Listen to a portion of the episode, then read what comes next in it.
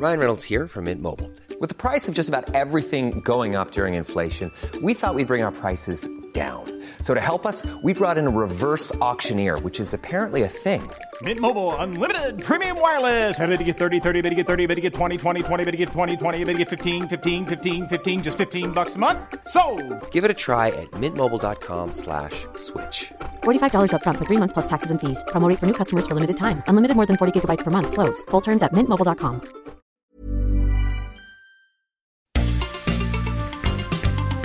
Heraldo Media Group presenta la información y el entretenimiento que usted necesita para estar enterado también en su descanso.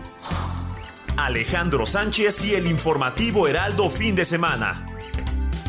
Por el Heraldo Radio, con la H que sí suena y ahora también se escucha.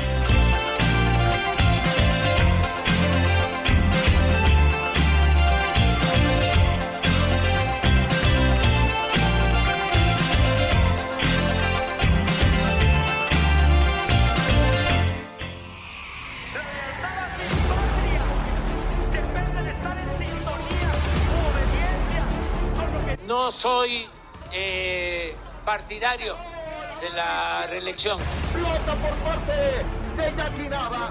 Llegó a ser diputado, luego fue candidato a gobernador y luego la ola de Andrés Manuel, que si hubiera puesto un perro de candidato a Andrés Manuel en Veracruz hubiera ganado. Ustedes que llevan meses practicando y ensayando son las y los protagonistas. Y recuerden, hoy representan a la ciudad y al país ante el mundo. Gracias a los campeones y gracias a ustedes que hicieron posible este gran triunfo. Que viva la Ciudad de México y que viva México.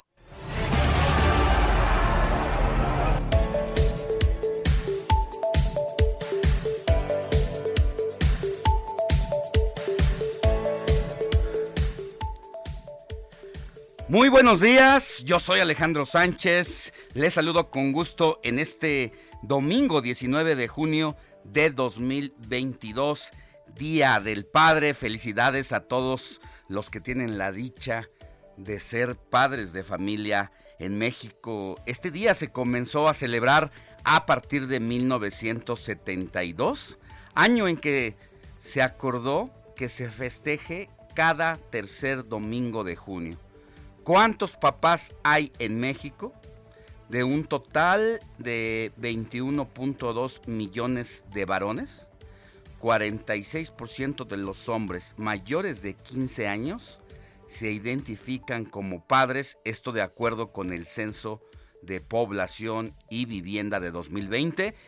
La edad de los hijos, bueno, cabe señalar que la paternidad es más común eh, conforme los hombres aumentan su edad entre los varones del rango de 20 y 24 años, uno de cada cuatro es padre, mientras que entre los 50 a 54 años, nueve de cada 10 lo son.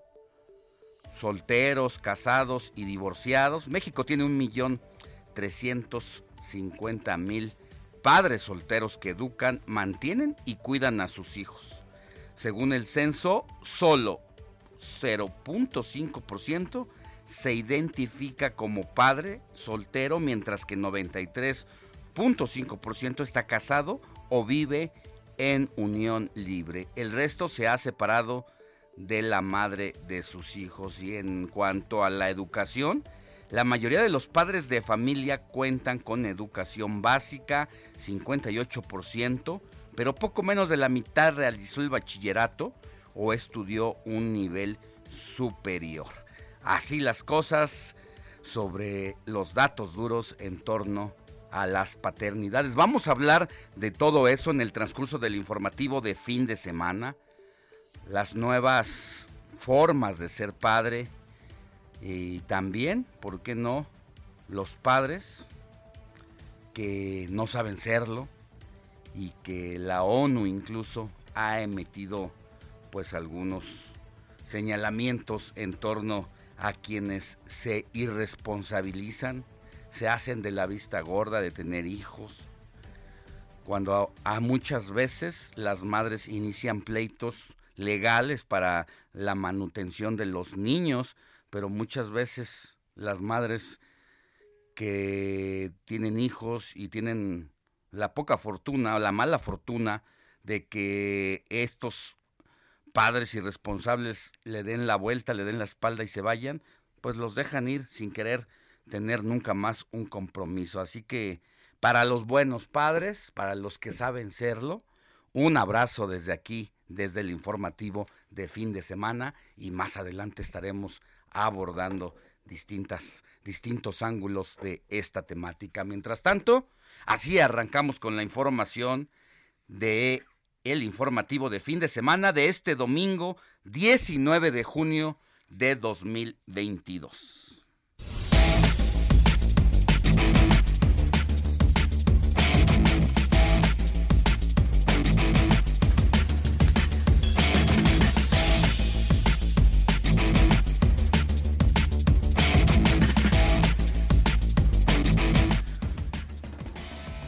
México llegó a un acumulado de 5.872.296 casos confirmados de COVID-19 y 325.398 personas fallecidas, al sumarse 9.642 contagios y 39 decesos en las últimas 24 horas. Ante este panorama, la Secretaría de Salud reveló que en junio los nuevos casos se han elevado en un 297% al pasar de 15.685 casos activos a 62.342 entre el pasado 30 de mayo y el 17 de junio. Durante la inauguración de una sucursal del Banco del Bienestar en el Estado de México, el presidente Andrés Manuel López Obrador insistió en que no piensa en una posible reelección. Así lo dijo el presidente de la República. No soy eh, partidario de la reelección. Primero, por una cuestión de ideales, no la reelección Segundo, porque hay que buscar que haya relevo generacional. El reporte completo lo tendremos más adelante.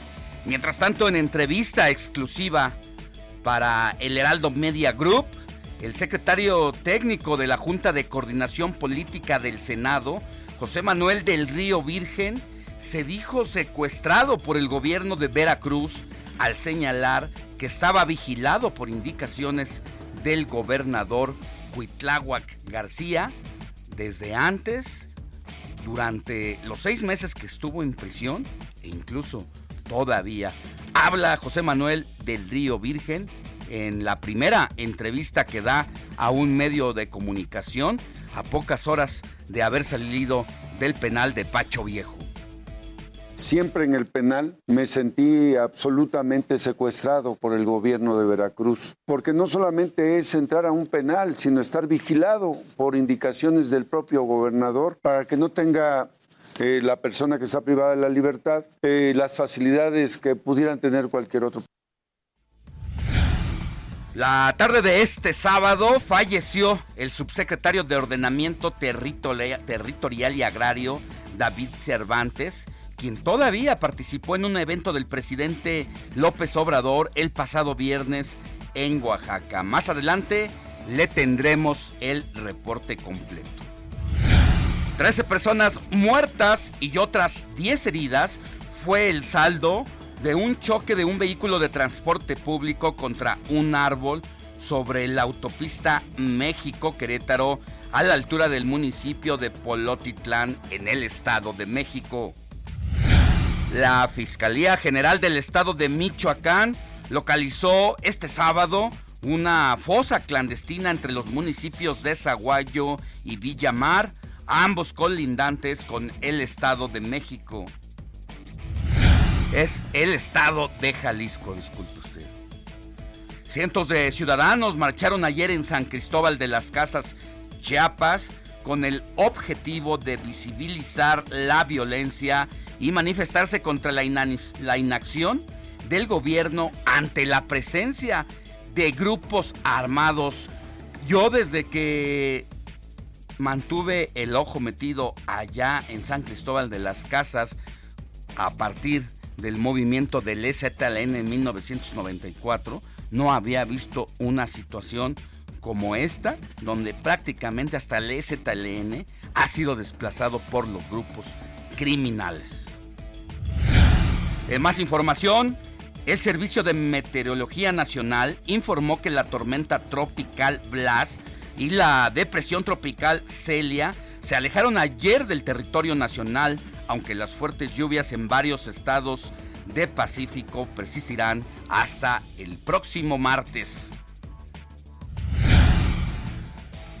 Récord Guinness con la participación de 14.299 personas en el Zócalo de la Ciudad de México. Se rompió el récord con la clase de box más grande del mundo al superar más de cuatro veces el número de personas que participaron en un evento similar en 2017 en Moscú, que había contado con la participación de 3.250 personas y aunque la jefa de gobierno tiene COVID, bueno, estuvo presente, ya sabe usted, ahora por medio de la tecnología pudo conectarse desde una pantalla gigante en el zócalo de la ciudad, mandar un mensaje a quienes correspondieron a esta convocatoria que se vino calentando poco a poco desde las semanas previas en algunos lugares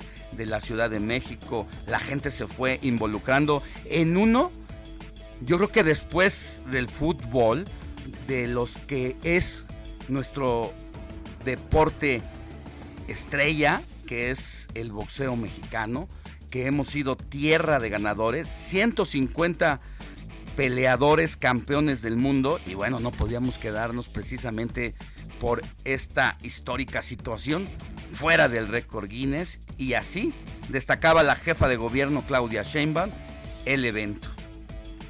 Ustedes que llevan meses practicando y ensayando son las y los protagonistas. Y recuerden, hoy representan a la ciudad y al país ante el mundo. Gracias a los campeones y gracias a ustedes que hicieron posible este gran triunfo. ¡Que viva la Ciudad de México y que viva México! Y mire, de las 14.299 personas que participaron para romper el récord Guinness de la clase de box más grande del mundo que se llevó a cabo en el Zócalo, de esas casi 300 fueron reos que participaron de manera virtual. En información internacional, un nuevo informe publicado por la Organización Mundial de la Salud ha revelado que los casos de viruela del mono en zonas donde esta enfermedad no es endémica ya son más de 2.000 en 36 países. Este domingo se llevará a cabo la segunda vuelta de la elección presidencial en Colombia, en la que se va a definir quién será el nuevo mandatario cafetalero entre el izquierdista Gustavo Petro y el millonario independiente Rodolfo Hernández.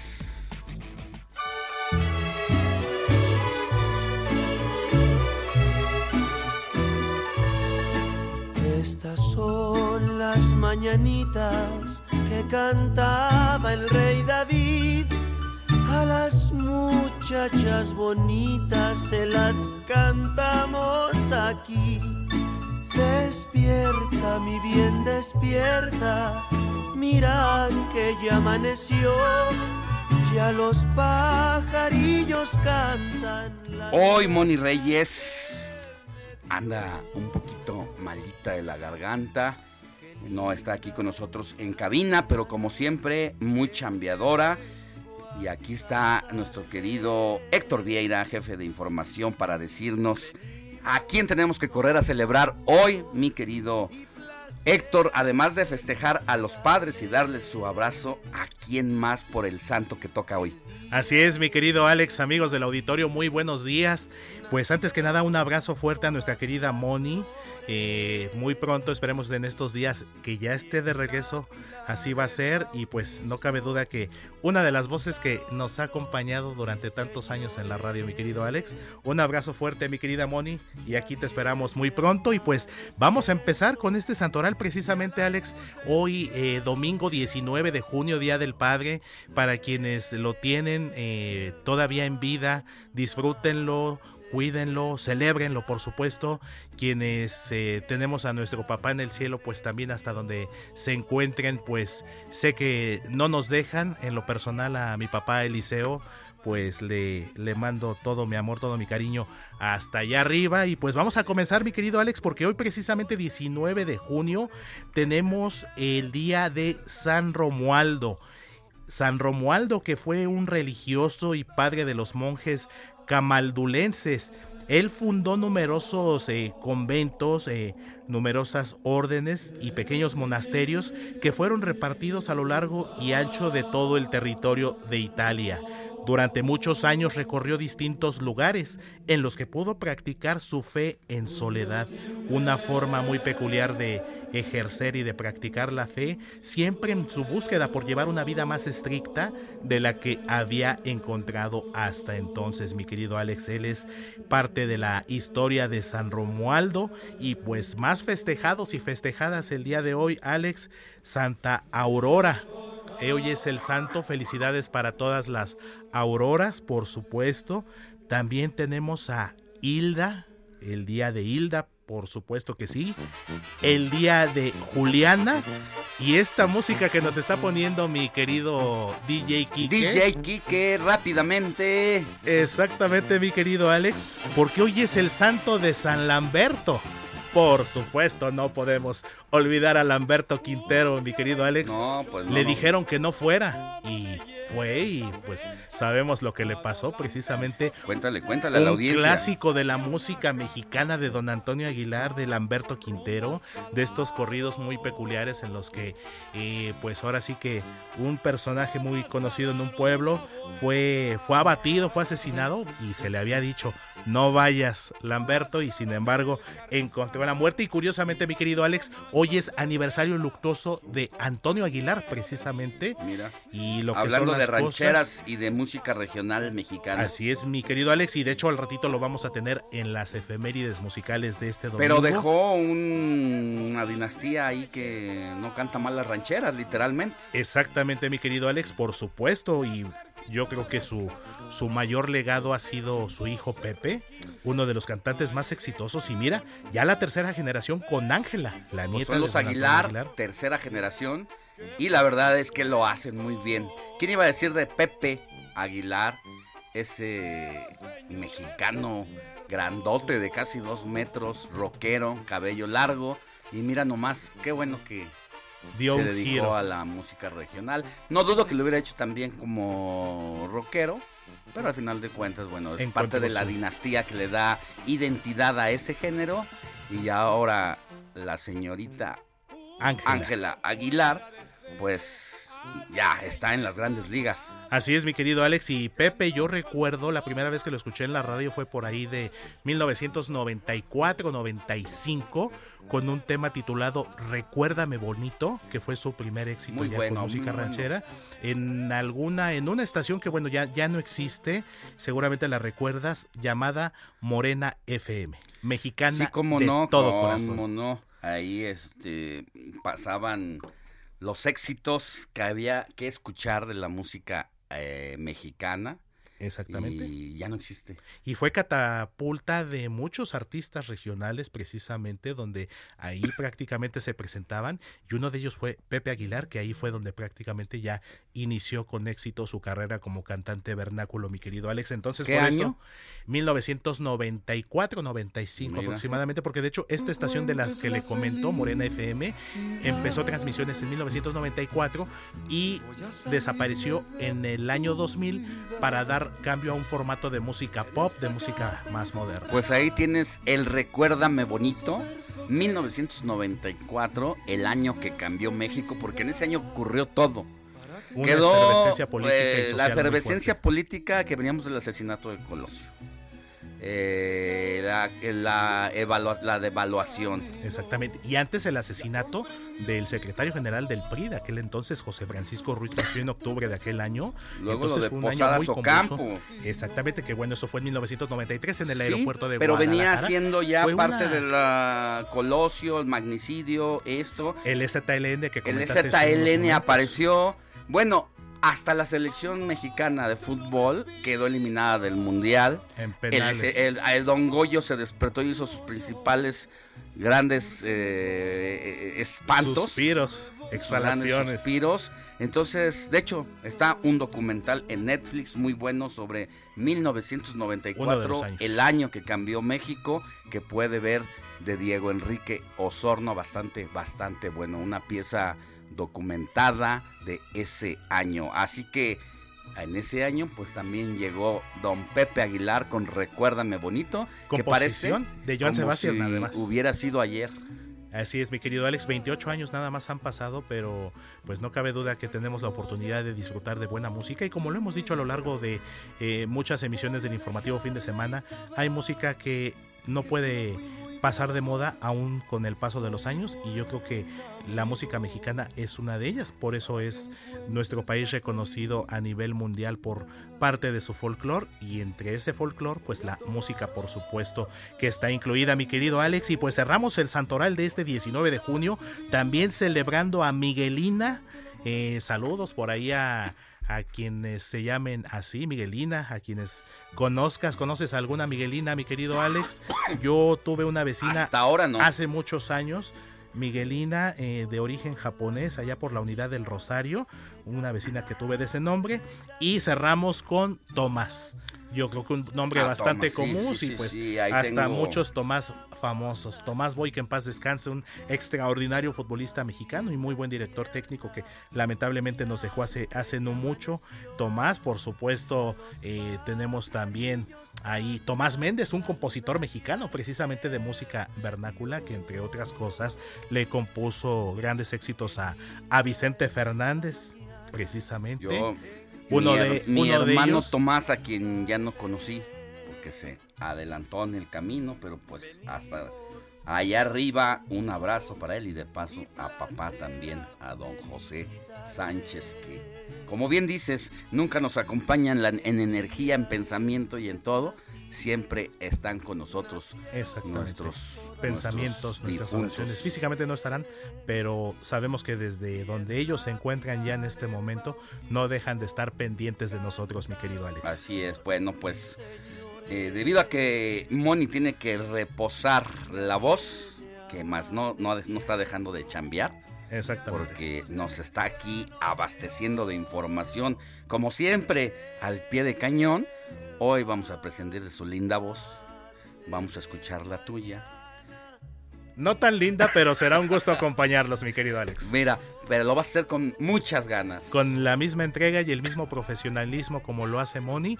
Y pues siempre es un gusto acompañarlos, mi querido Alex. Aquí vamos a estar. El WhatsApp de una vez, mi querido Héctor, para que la gente se vaya animando y se vaya calentando. Manden mensajitos a papá, denuncias ciudadanas alguna pregunta de algún servicio, ya saben que, aquí le damos curso a toda la comunicación que mantenga con nosotros. Por supuesto que sí, mi querido Alex. Eh, sugerencias para desayunar, a dónde ir mm. a, comer al ratito. ¿Por qué no? Que nos compartan nuestros amigos no, del no, Aquí empieza uno con, nos empiezan a, provocar y sale uno directo a ver ¿A dónde encuentra uno en la primera esquina del que se nos atraviese una barbacoa, un tamal unos chilaquiles. Me acordé de hecho ahorita de Sofi con los chilaquiles precisamente que era muy antojadiza muy constantemente y pues precisamente por eso los invitamos a todos nuestros amigos del auditorio 55 91 63 51 19 repito 55 91 63 51 19 para que platiquen con nosotros nos escriban un mensaje de texto nos manden un mensaje de voz nos manden sus imágenes con alguna denuncia con alguna duda aclaración sobre algún servicio, sobre algún tema, mi querido Alex, este espacio está hecho para ustedes y por ustedes y aquí los estaremos leyendo y reproduciendo con muchísimo gusto, mi querido Alex. Así es. Bueno, nosotros casi ya nos vamos a una pausa. Vamos a regresar con Jorge Mile, que nos va a dar un resumen de toda la jornada deportiva de este fin de semana. Y hoy que celebramos al Día del Padre también, vamos a hablar con un especialista sobre las nuevas paternidades, donde el papá pasa de ser ese clásico proveedor económico a uno de confianza y de acompañamiento emocional que no dice hoy te voy a ayudar a hacer los quehaceres domésticos. No, el hombre no ayuda. El hombre también tiene responsabilidades y colabora en equipo con las mujeres y por fortuna cada vez son más. Somos más. Así es, mi querido Alex. Muchas gracias. Vamos a una pausa. Volvemos con más. La noticia no descansa. Usted necesita estar bien informado también el fin de semana. Esto es Informativo El Heraldo Fin de Semana. Regresamos.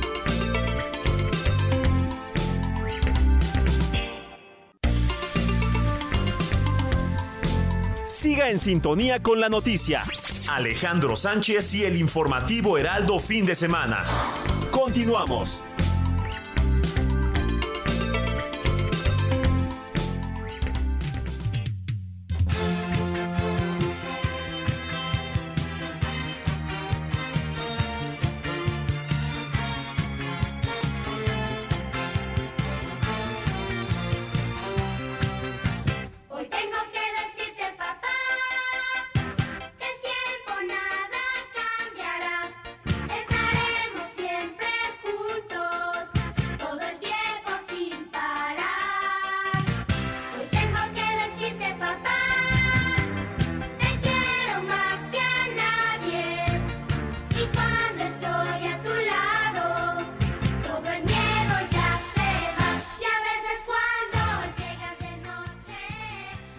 Hoy tengo que decirte, papá, obviamente, la razón, este 19 de junio de 2022 los estamos celebrando.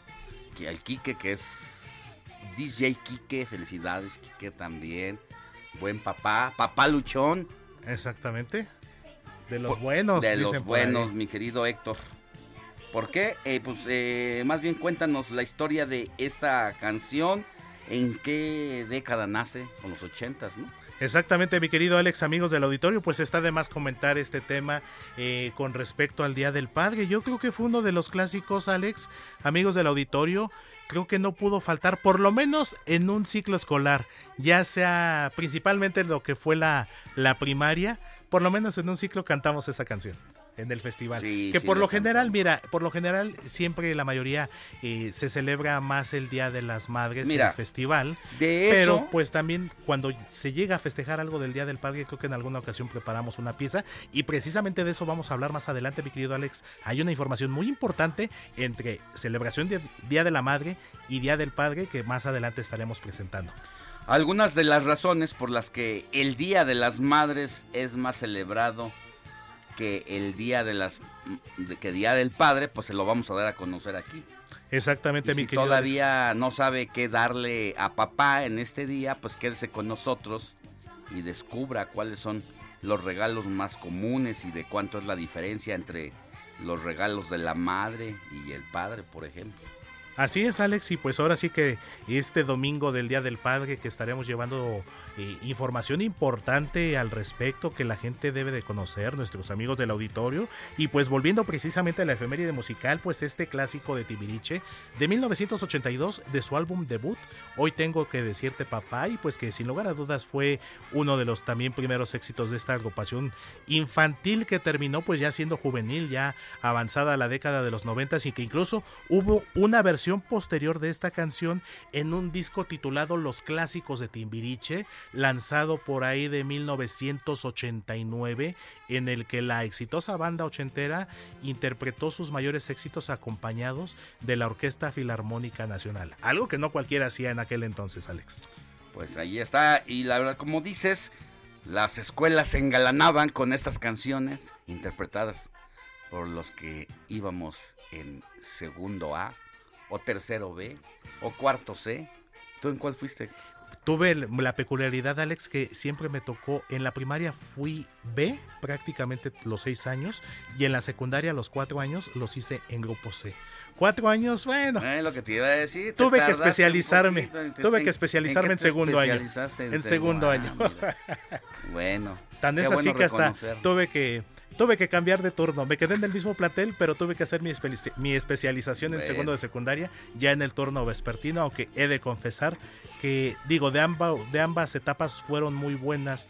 Eh, conservo todavía muchos amigos eh, hasta la fecha y que bueno, afortunadamente pues nos dio la oportunidad de, hacer grandes amistades que prevalecen a pesar del tiempo, Alex. Muy bien, mi querido Héctor, pues vámonos con más información. Eh, tenemos aquí a Jorge Mile y su adelanto deportivo. Saludos Alex, buenos días. Vamos a platicar de deportes, por supuesto. ¿Cómo le va a ir a Sergio Checo Pérez? ¿De qué sitio va a alargar el mexicano en el Gran Premio de Canadá allá en Montreal? ¿En qué lugar sale Max Verstappen? También les vamos a platicar de ello, por supuesto. Y de este hombre, escuche bien, Arthur Beterbiev, 18 peleas, 18 triunfos, 18 knockouts. Impresionante boxeador. Ya platicaremos de este nuevo triunfo de el que puede ser el rey de los semicompletos. ¿Y qué pasó con Omar Chávez en otro regreso más al cuadrilátero? Vamos a platicar de ello. Y esta noche se juega el Juego de Estrellas de la Liga Mexicana de Béisbol. Bueno, y el oso de osos es el que hizo Pablo Montero ayer en los Estados Unidos, precisamente cuando en un partido amistoso entre Guadalajara y el Atlas, pues le tocó cantar el himno nacional al señor. Quién sabe en qué estado llegaría.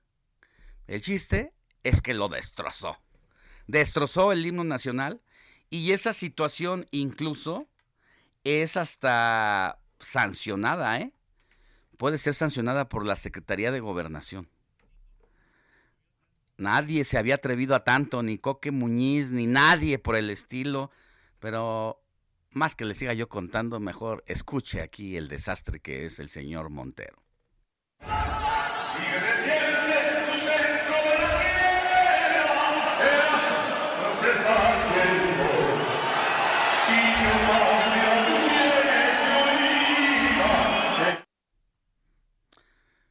Bueno, pues ahí está, destazando una de las letras más importantes para los mexicanos. Así que creo que no fue a la primaria, mucho menos a la secundaria, porque pues es verdad que puede uno no saberse todas las estrofas del himno y que no debería ser, pero el básico del básico que se nos barra y se nos vaya de esta manera, sí amerita, sí amerita que le jalen las orejas al señor Pablo Montero y que nunca más lo vuelvan a invitar a tocar, el, a entonar el himno nacional. Bueno, pero hasta aquí y más adelante volvemos con Jorge Mile para hablar de todos estos temas que ya nos ha presentado. Mientras tanto, vámonos contigo, Carlos Navarro, que estás y siguiendo todas las actividades como siempre de la jefa de gobierno y que ayer te tocó darle seguimiento a este tema de la clase más grande del mundo en materia de box para romper el récord Guinness y se logró. Buenos días, Carlos. Buenos días, Alex. Te saludo con gusto a ti y al auditorio y te comento que después de que 14.299 personas rompieron el récord Guinness de la clase de boxeo más grande del mundo en el Zócalo Capitalino, la jefa de gobierno Claudia Sheinbaum agradeció su colaboración a los participantes. Recordemos que la mandataria días pasados dio positivo a COVID y no pudo asistir, así es que se conectó vía remota. Escuchemos. Muchas gracias a todos, gracias al Consejo Mundial de Boxeo, muchas gracias Javier Hidalgo, un gran aplauso por todo, todo tu esfuerzo y sobre todo gracias a los campeones y gracias a ustedes que hicieron posible este gran triunfo. Que viva la Ciudad de México y que viva México. Por su parte, el adjudicador oficial de los Guinness World Records Latinoamérica, Carlos Tapia Rojas, reconoció el esfuerzo para lograr esta marca. Escuchemos. Después de revisar las evidencias con testigos, después de haber solicitado que profesionales altamente calificados instruyeran esta clase, puedo confirmar que llegamos a una cifra oficial de 14.299. Recordemos que el 22 de julio de 2017 la Federación Rusa de Boxeo rompió ese récord por la clase más grande, en esa ocasión con 3.000 participantes. Ahora con la crema innata del boxeo mexicano, como la Chiquita González, la Barbie Juárez, el Terrible Morales, Ana María Torres, Carlos Cañas, Guadalupe Pintor, Andy Ruiz o Oscar Valdés, se logró este récord de más de 14.000 personas tomando una clase de boxeo por más de, por más de media hora. Y recordemos que México es uno de los mayores exponentes de esta disciplina. 179 campeones mundiales ha dado México en el boxeo. Así estuvo ayer, Alex. Pues se deleitaron quienes acudieron allá con estas grandes glorias del boxeo de México, donde cada vez hay incluso más mujeres que también estuvieron presentes en la plancha del Zócalo y se ha roto el récord Guinness. Ya decía yo, aquí tenemos tierra de grandes campeones y tierra de grandes aficionados. Si parte de la cultura familiar deportiva que nos caracteriza. Muchos de nosotros crecimos con los abuelos, con los papás, viendo las peleas sabatinas de boxeo que luego se fueron, han vuelto, están de regreso y lo que vivimos con grandes glorias como Julio César Chávez, el país se paralizaba para verlo pelear, incluso le gustara o no el box, ver a la leyenda arriba del ring, era una sensación. Hoy nos faltan algunas, algunas figuras, pero qué bueno que se invite a las personas a que, pues por lo menos como ejercicio, si no lo van a practicar, que se estén llevando a cabo estas jornadas, porque pues mente, mente sana en cuerpo sano, mi querido Carlos. Así es, Alex, incluso había muchas familias completas, niños desde los 4 o 5 años hasta adultos con más de 70 años fue un, un evento muy, muy interesante ver a todos practicando los seis golpes básicos del boxeo, no solamente los seis golpes básicos, sino haciendo sombra o haciendo otro tipo de ejercicios para llevar a cabo la clase de boxeo más grande del mundo, 14.299 personas, se dice fácil, pero ayer se veía impresionante el zócalo con un mosaico del verde, blanco y rojo en honor a nuestra bandera nacional. Pues muy bien, Carlos, ya pasaremos entonces o ya pasamos a los capítulos de los récord Guinness y a ver quién va a ser el que se nos ponga enfrente, qué país nos va a tumbar este récord que fue por mucha la diferencia respecto a lo que se tenía en 2017 allá en Moscú, Rusia. Es correcto, tenía el récord era de 3.300 personas, ahora 14.299, más de 10.000 se superó este récord y recordemos Rusia es también uno de los países más importantes en el tema de boxeo, pero México tiene 179 campeones mundiales en la historia. Bien, muchas gracias. Que tengas un buen día, Carlos.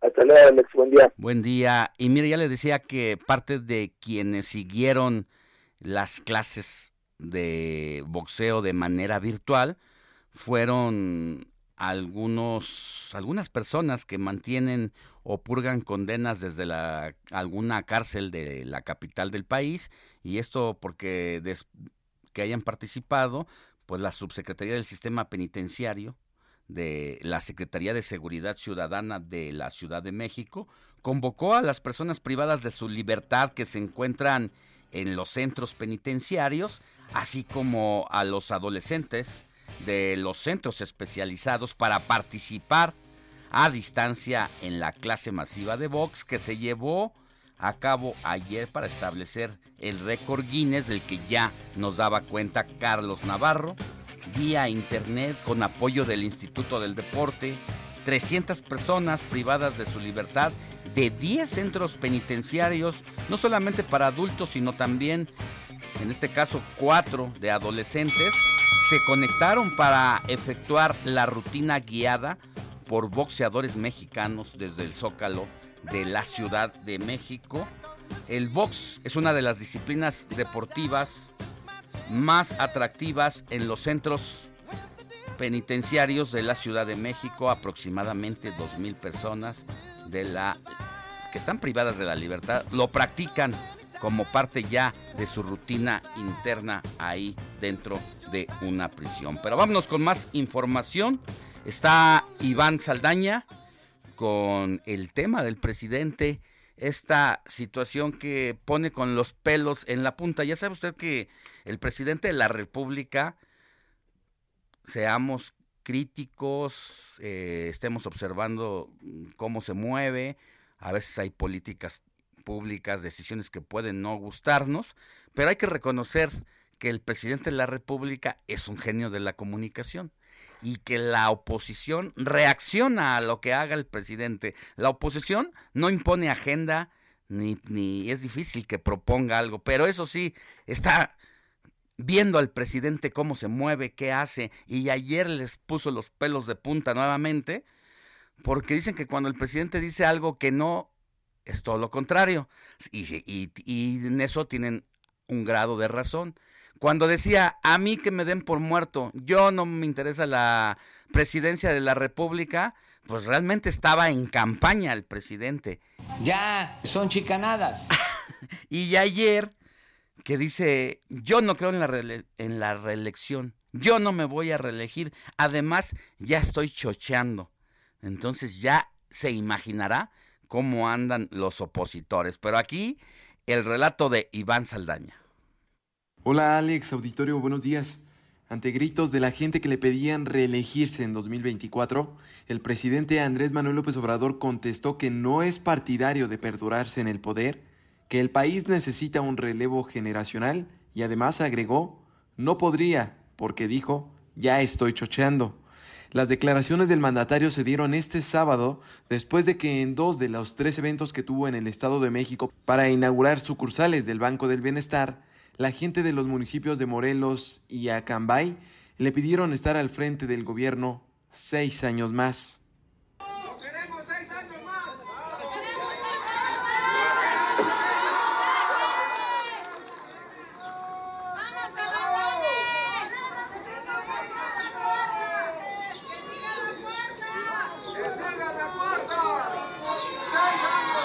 Sin embargo, esta fue la respuesta de López Obrador a sus simpatizantes. Les voy a, explicar. Miren,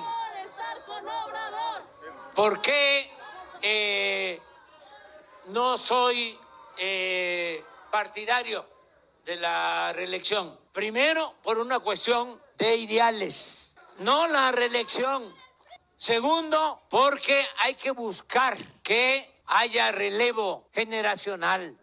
Y tercero, algo que es muy importante, no tenerle mucho apego ni al poder ni al dinero. Añado otra cosa, ya estoy chocheando también. Tengo fuerza, aquí está mi compañero Ibolita, estoy, estoy bateando arriba de 300. El mandatario recordó que su sexenio concluirá en septiembre del 2024, pero aunque le quedan dos años y tres meses, enfatizó, su gobierno va por muchas más acciones a favor del pueblo. Alex, mi reporte esta mañana. Muchas gracias, querido Iván Saldaña, con tu crónica de el presidente López Obrador Sentido del humor sí tiene el presidente. Ya estoy chocheando, a mí no me interesa ya. No soy apegado al poder. No me interesa el dinero. Ya sabe el discurso franciscano de quien hoy nos gobierna y que hace al mismo tiempo que se muevan todos los que han levantado la mano, o mejor dicho, a los que el presidente les ha levantado la mano dentro de su partido para buscar la candidatura presidencial que hace una semana hicieron fuerte ruido a Laraca, desplegaron una movilización interesante allá en el Estado de México, donde precisamente el presidente de la República estuvo ayer en la inauguración de Bancos del Bienestar, que ya sabe para este, estas entregas de programas sociales, el presidente de la República pues decidió que como parte de su plan de gobierno, tener el Estado su propio banco para que desde el Banco de Bienestar se manejen todos los recursos y se les entregue a las personas y no estar dependiendo de instituciones bancarias privadas. Y seguirá el presidente recorriendo los distintos estados del país. Hoy, por ejemplo, va a Morelos de Pisa y corre con un solo objetivo, que es el mismo que le estoy platicando, inaugurar un banco de bienestar allá en el municipio de Coatlán del Río. López Obrador tiene agendada su visita a las 11 de la mañana en Coatlán del Río y a las 14.30 horas, es decir, apenas tres horas y media después, deberá estar de regreso acá en la Ciudad de México, en la alcaldía de Iztacalco, como parte de su apretado itinerario para este fin de semana, pues así el presidente no descansa, ¿eh? Esa es otra cosa que hay que reconocerle. Empieza a trabajar muy temprano a las 4 de la mañana todos los días y ya sabe, cinco, cinco y media de la mañana, está atendiendo los asuntos del Gabinete de Seguridad en Palacio Nacional. A las 7 de la mañana inicia su conferencia mañanera. Hay quien dice que en la tarde el presidente para aguantar ese ritmo se echa un coyotito para pues aliviar un poco el cansancio, la desmañanada y sí, se duerme muy temprano, a las 10 de la noche ya está durmiendo el señor presidente, pero el ajetreo y el ritmo que traen, que trae y que hace que eh, sus colaboradores se metan con él, no cualquiera, eso sí, y pues no conocíamos un presidente que llevara, que llevara ese ritmo, por lo que él dice, la transformación de México. Seguimos con más. El informativo fin de semana también está en Twitter. Síguenos en arroba fin de semana HMX.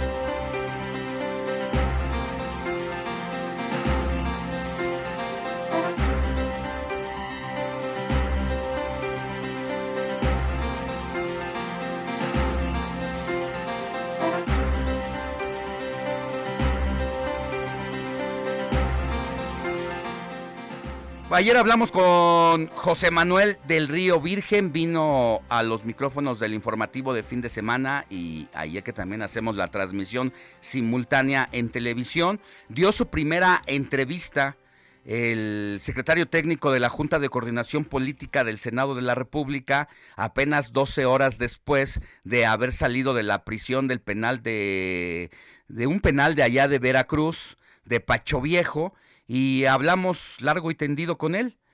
Eh, dijo que se sintió secuestrado por el gobernador Cuitlagua García estos seis meses que estuvo en prisión.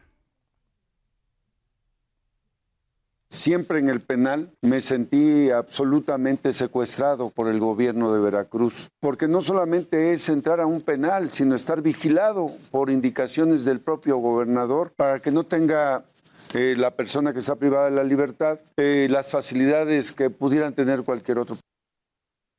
Pues fueron 177 días los que estuvo encerrado y a pesar de que distintos jueces habían declarado que no existían elementos para que siguiera en el penal, ahí estuvo 178 días, dijo que estaba incomunicado en un área muy pequeña en donde no podía salir y fue una situación difícil. No dudó en señalar directamente a Cuitlagua García, el gobernador de la entidad, de haber metido mano en la fiscalía, que se supone que es autónoma, que él dio las indicaciones para que quedara en prisión. No he calculado qué voy a hacer, la verdad, en este momento. No he calculado, por supuesto, que si me metieron a la cárcel porque soy un político que le gusta la política, que ha ganado en la política, que ha perdido en la política, que tiene un puesto, pues aunque es técnico, el, puesto de secretario técnico en la Junta de Coordinación Política, trato con los políticos más preparados de todo el país. A mí me toca tratar con, ocho políticos muy preparados. Obviamente ahorita pues eh, no, no he tomado ninguna decisión si voy a iniciar alguna campaña. Lo que sí tengo que iniciar es la denuncia que propuso la CNDH contra los fiscales, contra el juez de control, contra, contra varios de ellos. Llegó a ser diputado, luego fue candidato a gobernador y luego la ola de Andrés Manuel, que si hubiera puesto un perro de candidato a Andrés Manuel en Veracruz, hubiera ganado. Bueno, lo primero que decía José Manuel del Río Virgen era que no sabía si iba a buscar la candidatura al gobierno de Veracruz por parte de Movimiento Ciudadano y bueno, también decía que el este señor había llegado ahí por la ola popular de Andrés Manuel, por eso decía que hasta un perro hubiera ganado. Vamos a una pausa y volvemos con más información.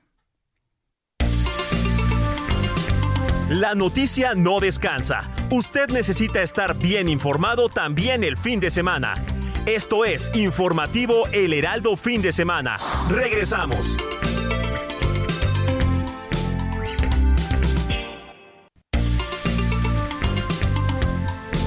Siga en sintonía con la noticia. Alejandro Sánchez y el informativo Heraldo fin de semana. Continuamos.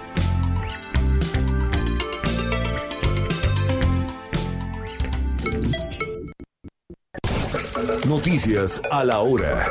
Heraldo Radio le informa.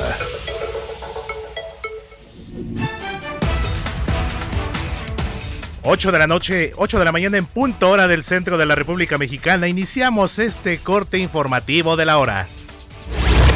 José Manuel del Río Virgen dio su primera entrevista para el informativo fin de semana y relató que se sintió secuestrado por el gobierno de Veracruz, debido a que estuvo vigilado por indicaciones del gobernador. Esto para no tener facilidades como los demás internos. Es importante recordar que José Manuel del Río Virgen estuvo preso en la misma área del penal de Pacho Viejo, en la que estuvo su amigo y líder político Dante Delgado, donde planeó la creación del partido Movimiento Ciudadano. En Ciudad Juárez, Chihuahua, arribaron a esta ciudad fronteriza 40 elementos del grupo SWAT de la Secretaría de Seguridad Pública Estatal, así como personal del área de inteligencia, con la finalidad de coordinar información a efecto de detectar a los generadores de violencia en esta frontera. Durante la mañana del sábado, elementos de la Policía Municipal de Teocaltiche, Jalisco, se enfrentaron a balazos contra civiles armados, dejando un saldo de dos policías heridos.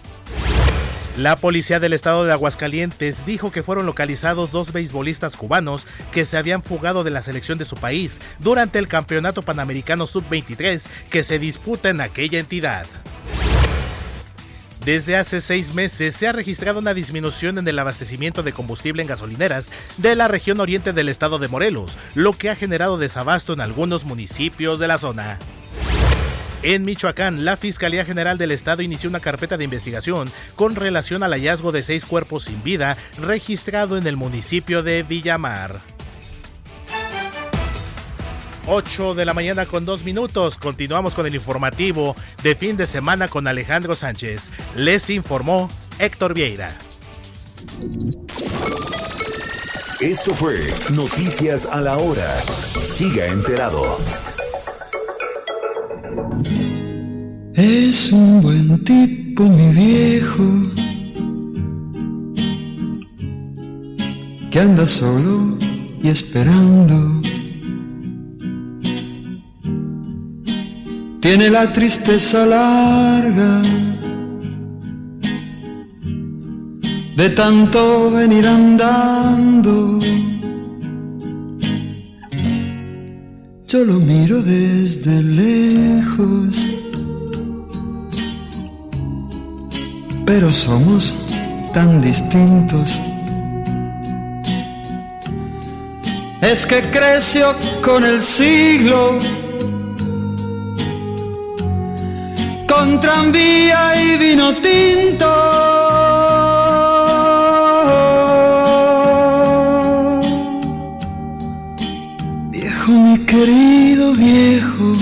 Ya me voy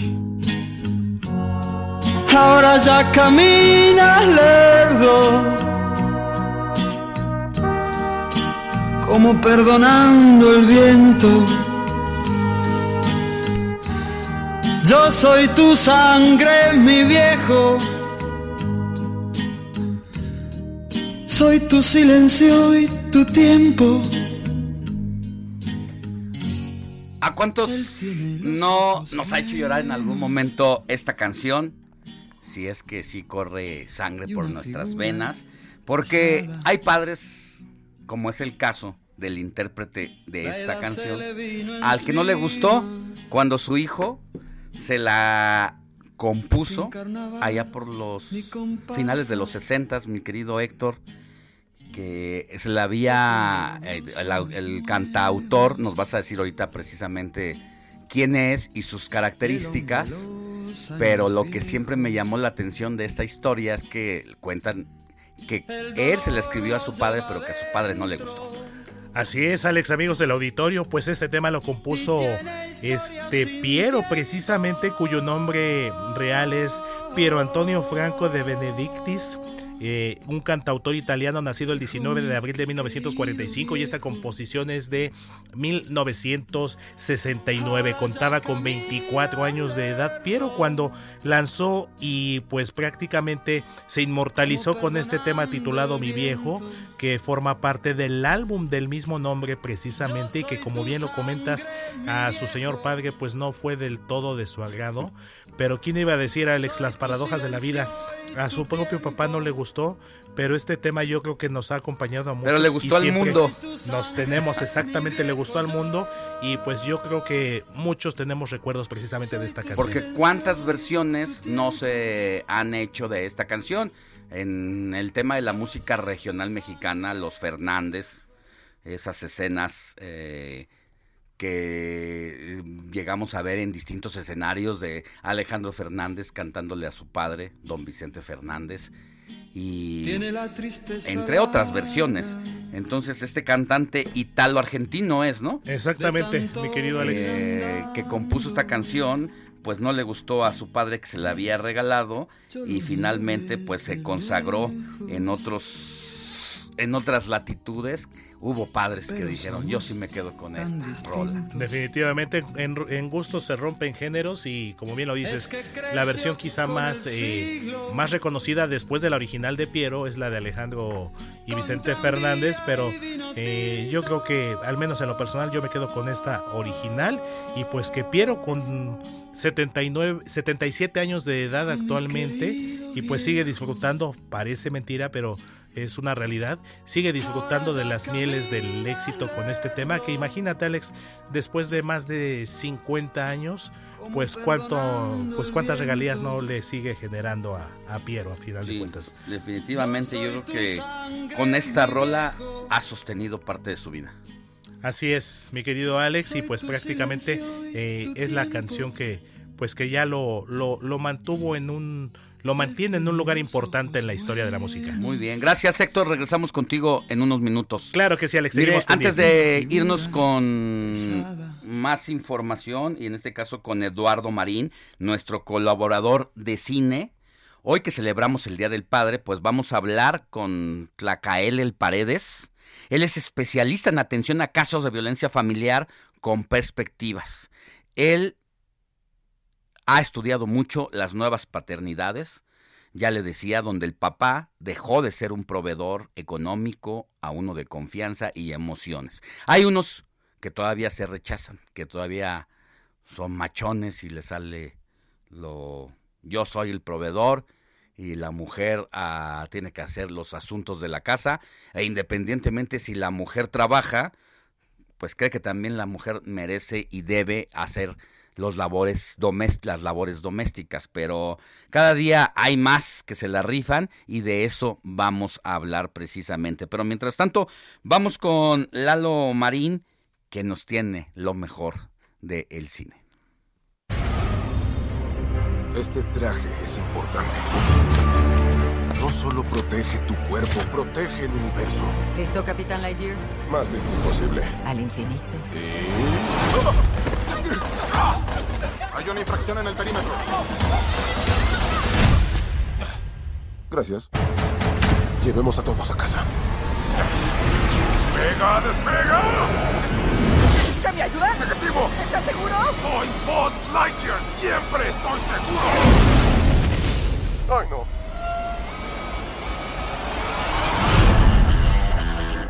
Buzz Lightyear Bitácora. Mi error. En esta ocasión, ¿qué nos traes de fondo, mi querido Lalo? Muy buenos días, ¿cómo estás? Buenos días, Alex. Encantado de estar con ustedes, con tu auditorio.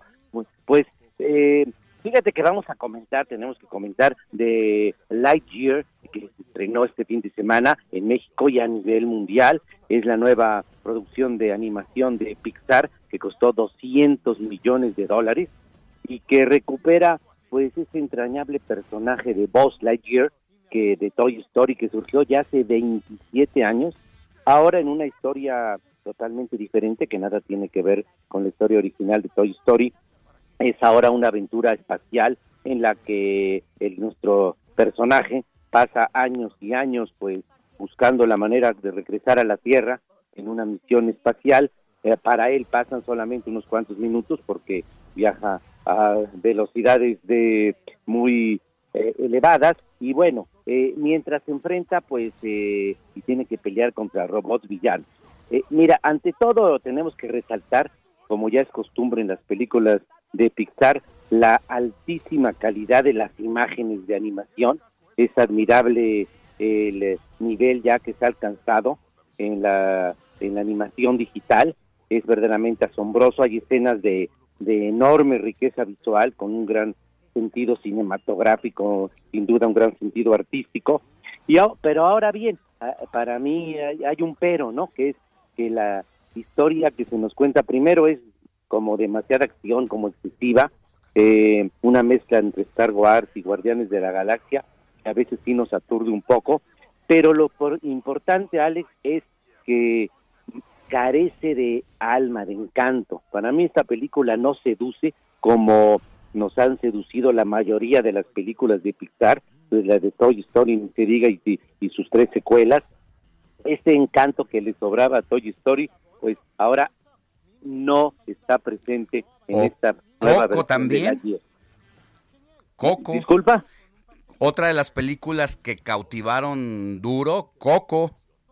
No, por supuesto, por su, la gran y la gran mayoría de las películas de Pixar, Pixar tienen ese encanto. Bueno, eh, Coco es por supuesto una de las mejores películas de animación de la historia, pero esta película pues sí nos eh, nos entretiene, uno se asombra de la eh, la parte visual, de la recreación de las imágenes de alta calidad, pero no sale realmente emocionado. No creo que nos queda a deber. Ese, es un, ese sería un tema de contenido, de guion, de Eh, exacto, desarrollo de personajes. Justamente lo iba a comentar Alex, no, eh, eh, es un problema de guion que la historia sí es muy endeble, es muy pobre, todas las escenas lucen forzadas y que como comentaba realmente a veces nos, nos ataranta de, de exceso de acción.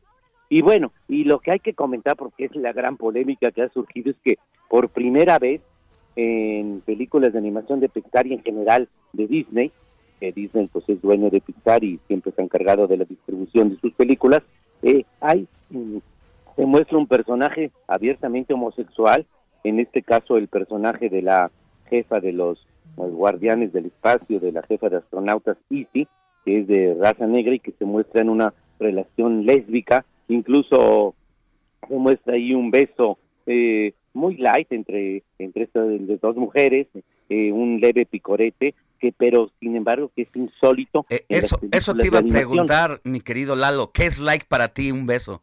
Pero ya, Sí. ya, No, me, no, ya, es- es ya una me lo escena muy- resolviste, un piquito es nada una más. escena muy muy, muy muy muy muy leve, muy rápida, un digo un, un leve picorete digamos, pero ha causado mucha polémica esto. Eh, pero por un lado ha estado la película por eso, por mostrar el personaje gay y este eh, famoso beso, ha sido prohibida la película en 14 países. Y Por todos el tipo de audiencia. ¿no? Al que va dirigido. No, y por las leyes de censura y que, que finalmente son regímenes autoritarios de, de todos ellos países musulmanes. Y en otros como Singapur, por ejemplo, eh, no eh, les quitaron la clasificación de película para niños. La pusieron Mira. como clasificación para adolescentes. Y aquí en México, pues bueno, ha habido una tendencia de algunos que dicen que no la van a ir a ver, lo cual es una exageración, es una reacción muy moralina, muy puritana, excesiva completamente. Eh, pero eh, el, el- este hecho que muestre a un personaje homosexual por primera vez en película de animación, pues es un deseo de Disney de mostrarse incluyente dentro del contexto que vivimos de la eh, corrección política, a veces una dictadura de la corrección política, quisieron mostrarse incluyentes, realmente no era tan necesario ni tan importante que en el desarrollo del relato que fuera un personaje eh, gay, pero eh, tampoco es algo que estorbe y por supuesto las reacciones en contra de la película son totalmente exageradas y excesivas. Lo importante es, como tú dijiste, que el guion es pobre, es endeble y la película no nos seduce, no, no le carece de ese encanto que tienen muchas otras películas de Pixar. Sí, eh, y lo hay, va a ser un reto interesante eh, la cuánto va a recolectar en taquilla porque en, dices, dices que son 200 millones de inversión. 200 millones de presupuesto, son, es costosísimo. Hacer una película de animación es realmente de una gran complejidad eh, y, y- y dura muchísimos eh, meses. Es, es una producción que tarda años en- desde que se concibe hasta que sale a las pantallas y la tecnología empleada es muy sofisticada, es costosísimo verdaderamente, toda la enorme cantidad de artistas involucrados en su desarrollo. Estaba leyendo que películas como Coco, Intensamente, Cars, que también son de Pixar, costaron 175 millones y Intensamente... Hace algunos años, sí. Ajá, hace algunos años. Intensamente y Coco, pues recolectaron más de 800 millones en taquilla. Todo esto de dólares, ¿no? Y Cars... Sí, de dólares y a nivel mundial. Pero yo creo que le va a ir bien, sin duda alguna. No creo que, digo, le va a afectar la que en algunos países esté prohibida, pero finalmente son mercados muy pequeños. Sí. Mira, entre Estados Unidos y China representan la mitad de la recaudación a nivel mundial. Estados Unidos y China, ya casi en partes iguales.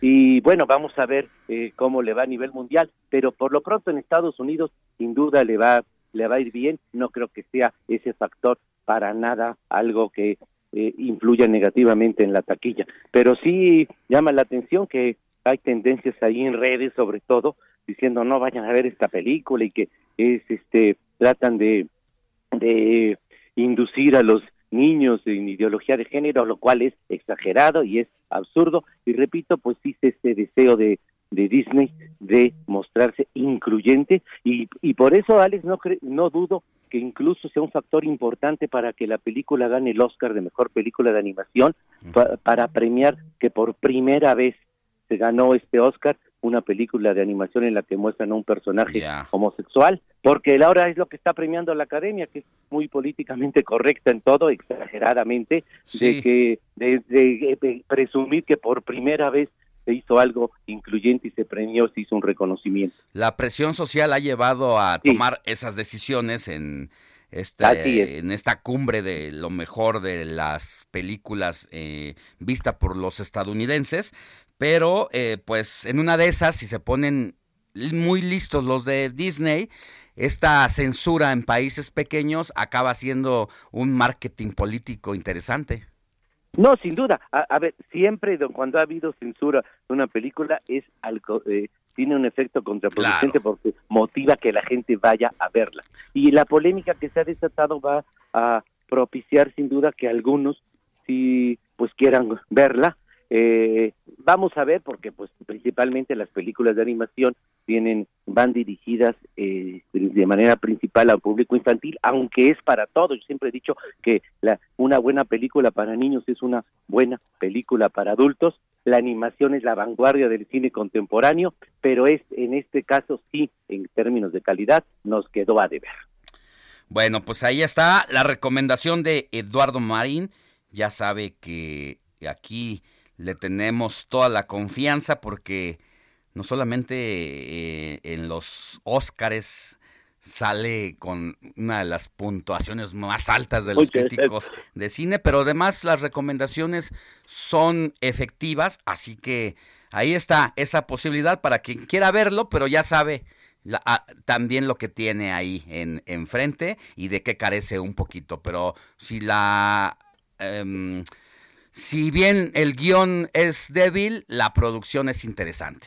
No, no, la producción es de alta calidad visual y sin duda resulta entretenida. Muy bien, muchísimas. Es inobjetable. Muchas gracias, Alex. Muchas gracias, Eduardo. Nos escuchamos la siguiente. Que tengas buen día. ¿Eres papá? No, no soy. bueno, eres, felicidades a todos los que Felicidades, nos unimos a la felicitación de aquí para ellos. Así es, sin duda alguna. Abrazo. Bye, buen domingo. Hasta luego.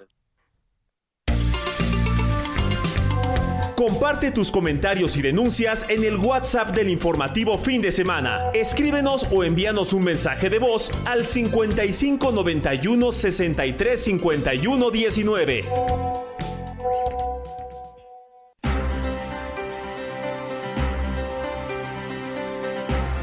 8 de la mañana con 19 minutos, hora del centro de la República. Mire, así como las mujeres están rompiendo paradigmas, ganando terreno en áreas en las que antes eh, no estaban tan visibilizadas, pues por fortuna los hombres también estamos librando nuestra propia batalla y ya ahora se está definiendo el nuevo rol de nuevas paternidades, la forma en que se ejerce pues esta gran responsabilidad, una de las responsabilidades más importantes en la vida y pues cómo nos vamos acomodando en esta estructura familiar. Por eso agradezco que esté con nosotros Tlacael Paredes Gómez. Él es licenciado en psicología por la UNAM con especialidad en atención a casos de violencia familiar con perspectiva. Tlacael, ¿cómo está? Muy buenos días. Muy buenos días, agradezco la invitación. Muchas gracias por estar con nosotros. Valga esta fecha especial, pues para seguir poniendo el dedo en este tema. Eh, los nuevos padres que se están eh, buscando eh, esta manera de irse acomodando en esta sociedad tan cambiante. Así es.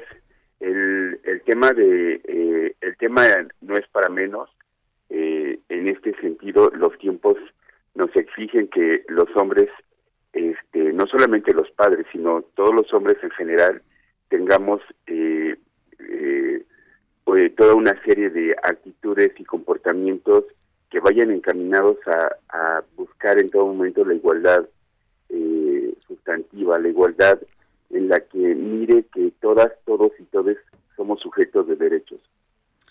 Sí, y todos somos sujetos de derechos y entre para lograr este esta transición, por llamarlo de esta forma, pues necesitamos el apoyo de todos. Tampoco no nada más está en el propio hombre y la lucha con su interior, con su ser, con sus micromachismos, con su cultura patriarcal, sino que cada vez vemos más hombres eh, llevando al bebé, yendo a un restaurante solito, comiendo con el bebé, pero de repente vamos con lo con la pañalera y pues resulta que todavía el restaurante en el que está todavía no tiene el baño donde se pueda cambiar al pequeñito donde el papá pues va eh, con toda la responsabilidad de atenderlo y entonces pues necesitamos que todos nos organicemos para estos cambios.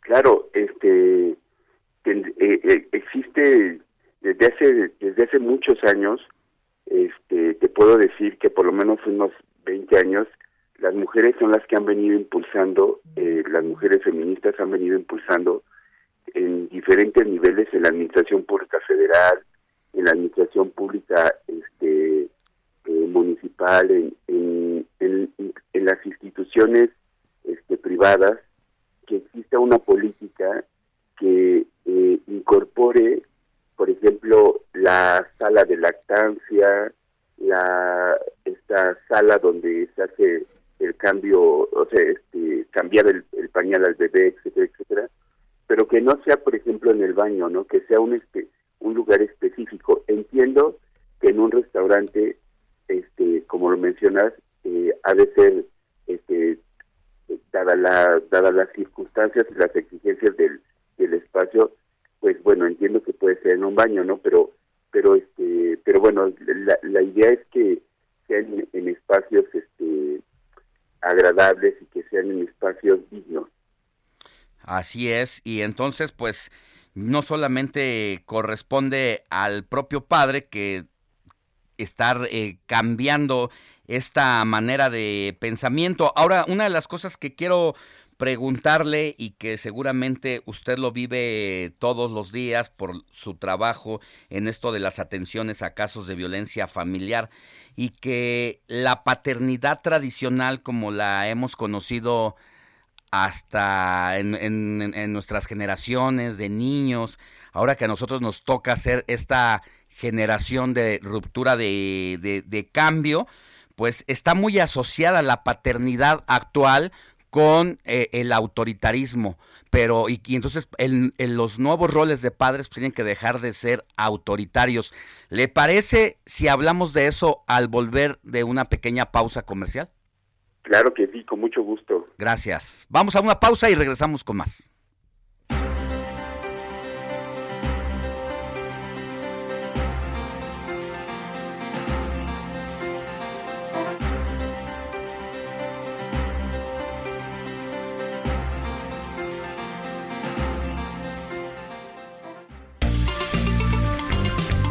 La noticia no descansa. Usted necesita estar bien informado también el fin de semana. Esto es Informativo El Heraldo Fin de Semana. Regresamos.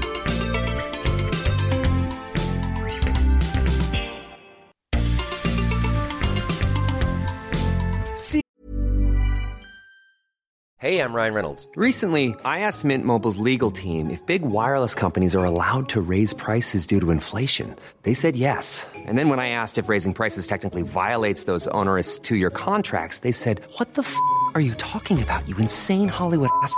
So to recap, we're cutting the price of Mint Unlimited from $30 a month to just $15 a month. Give it a try at mintmobile.com slash switch. $45 up front for three months plus taxes and fees. Promo for new customers for limited time. Unlimited more than 40 gigabytes per month. Slows. Full terms at mintmobile.com. En sintonía con la noticia. Alejandro Sánchez y el informativo Heraldo fin de semana. Continuamos.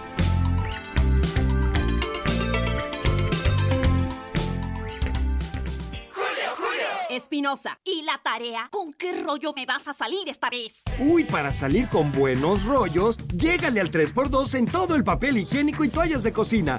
Y además, 3x2 en toallitas húmedas para bebé. Con Julio lo regalado te llega. Solo en Soriana. A junio 23. Aplican decisiones.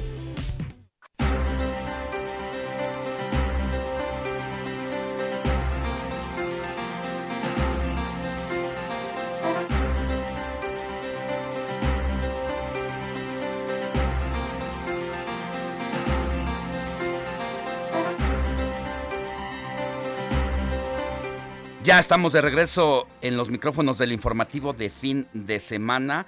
Estábamos platicando antes de irnos a la pausa sobre el tema de las nuevas paternidades, aprovechando en esta ocasión especial del Día del Padre, pues seguir tratando estos temas de los que no ameritan fecha especial, sino deben de ser cotidianos, pero pues en esta ocasión del mismo modo, también estamos abordando el asunto.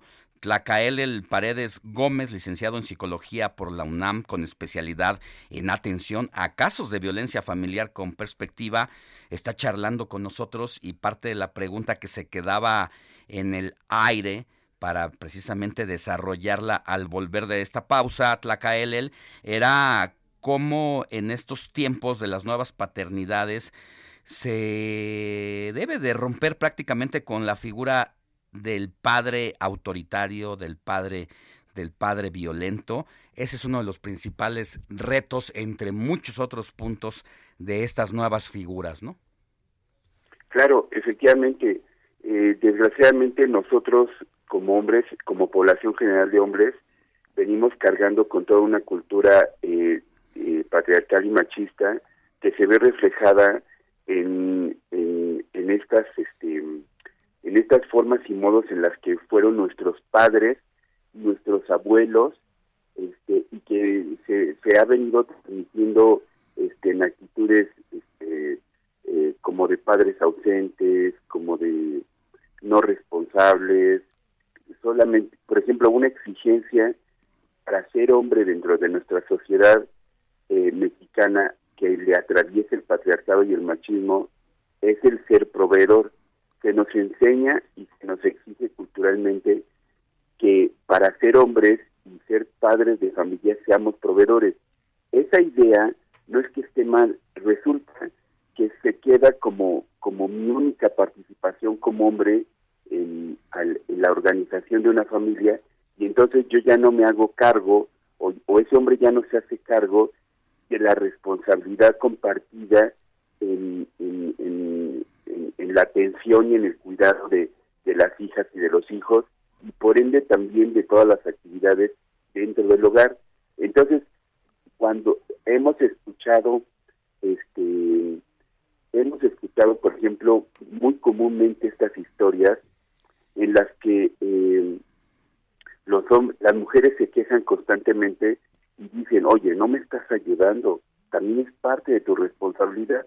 Y entonces los hombres, esos hombres, este, se sienten como heridos, de, ¿cómo? Pero, pero pues si yo estoy aportando dinero, yo te estoy manteniendo, yo estoy manteniendo la casa, como por qué me, yo hago mi esfuerzo, por qué no me lo reconoces, si esa es mi aportación, yo no tengo por qué estar cuidando hijos, este, y entonces se ofende, ¿no? Entonces, no se está entendiendo entonces que la paternidad eh, eh, no solamente es la manutención de una casa, esa es, eso es, eso es parte de las creencias y de las exigencias sociales que a nosotros los hombres como población general nos han inculcado y desgraciadamente nos lo siguen inculcando. Es que es parte de una, es parte, perdón que te interrumpa, eh, Tlacael, es parte de una naturalización social que nos hace que no nos demos cuenta de que estamos en un error, de que ese chip ya no funciona en estos tiempos. Sí, no, ya no funciona en estos tiempos. Este, efectivamente ya no funciona en estos tiempos. Y bueno, entonces la hay eh, organizaciones de la sociedad civil, eh, instituciones del gobierno federal como el Instituto Nacional de las Mujeres, que están este, eh, pensando, este, buscando cambiar ese paradigma en cuanto a las paternidades.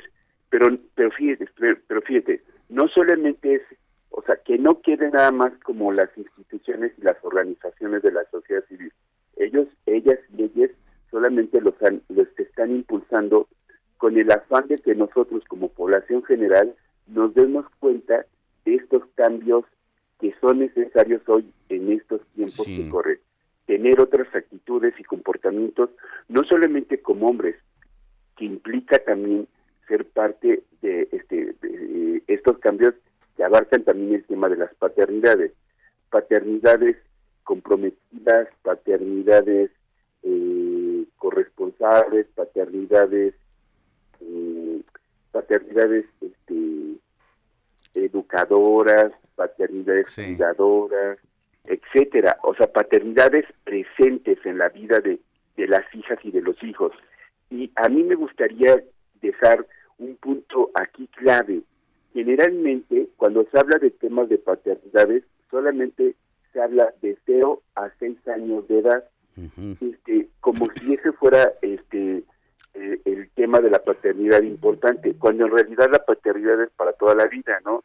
Pero, oh sorpresa, el tema de las paternidades se habla hasta los seis años porque culturalmente a la madre se le deja la responsabilidad de los cuidados de las hijas y de los hijos cuando entran a la escuela primaria.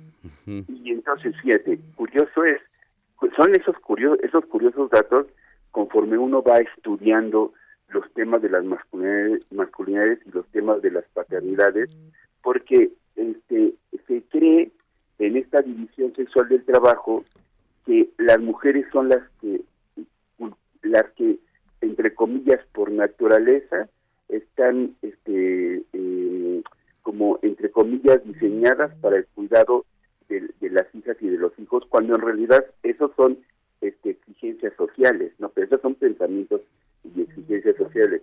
Cuando en realidad sabemos que hombres y mujeres podemos hacer el cuidado de, de las hijas y de los hijos. Ha, ha ocurrido un fenómeno eh, un, fenómeno bien, bien, este, bien curioso también, que en estas nuevas formas de ser padre, este, incluso se ha generado un nuevo privilegio este, dentro de, de, de las paternidades, porque esa, este ejercicio de, de, de- de atender a los hijos y a las hijas este, por parte de un padre, bueno, las madres ya lo hacían toda la vida, Sí. pero generalmente al padre y a la- al padre que lo hace, este, este privilegio es de que le estén aplaude y aplaude y aplaude, y entonces ese hombre se levanta el cuello y dice, vean, yo soy un papá que, pues, este, un papá, este, ¿cómo se dice? Modelo, cuando en realidad son actividades que este, son- forman parte de esa responsabilidad de ser, este, eso, papá, ¿no? Entiendo perfectamente que, eh, eh, este, más bien celebremos las paternidades que están ahí presentes en todo momento. Celebremos a los, a esos papás que se involucran, que no solamente eh, en esta cuestión de, este, del- no solamente en la cuestión económica, ¿no? De la manutención. Este, por ejemplo, un problema que nosotros, que México tiene, es que eh, hay padres ausentes, o sea, esos, pap- pero que es cultural, ¿sí entiendes?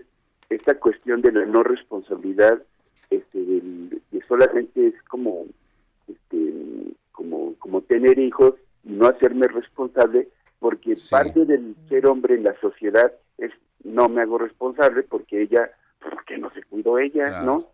Y este, y entonces pues yo, como soy hombre, pues yo en, en mis- en mis creencias y exigencias sociales, este, yo soy hombre y puedo tener cuantas mujeres pueda tener y cuántos hijos pueda tener.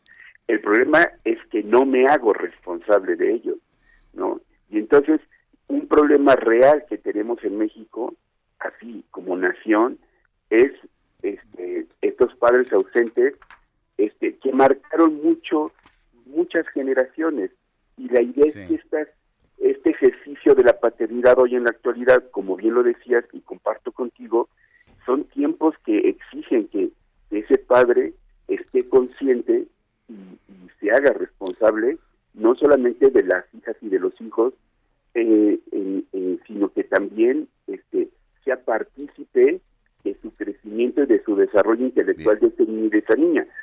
Porque una cosa es ser, no, pues yo soy papá y lo mantengo, y otra cosa es, yo soy papá, mantengo, no participo en la manutención de los hijos y de las hijas, pero también yo soy partícipe de su desarrollo intelectual y emocional, en el sentido de cómo estás, hijo, dónde estás, vamos a salir a jugar fútbol, vamos a vamos a pasar el pasamano, mija, vente, mija, vente, vamos, ¿sí me entiendes? Entonces, ¿qué tanto eso, cómo, cómo, ir, mo- cómo ir cambiando esos paradigmas en nuestra sociedad? Sí. Bueno, son, son eh, exigencias sociales precisamente que se convierten en los principales obstáculos y que tenemos que ir modificando, derribando todos. Yo lo veo como es como como una nube de información. Cuando tú buscas eh, información, entras a tu gadget, entras a tus archivos que están ahí, jalas la información. Así funciona más o menos el tema de...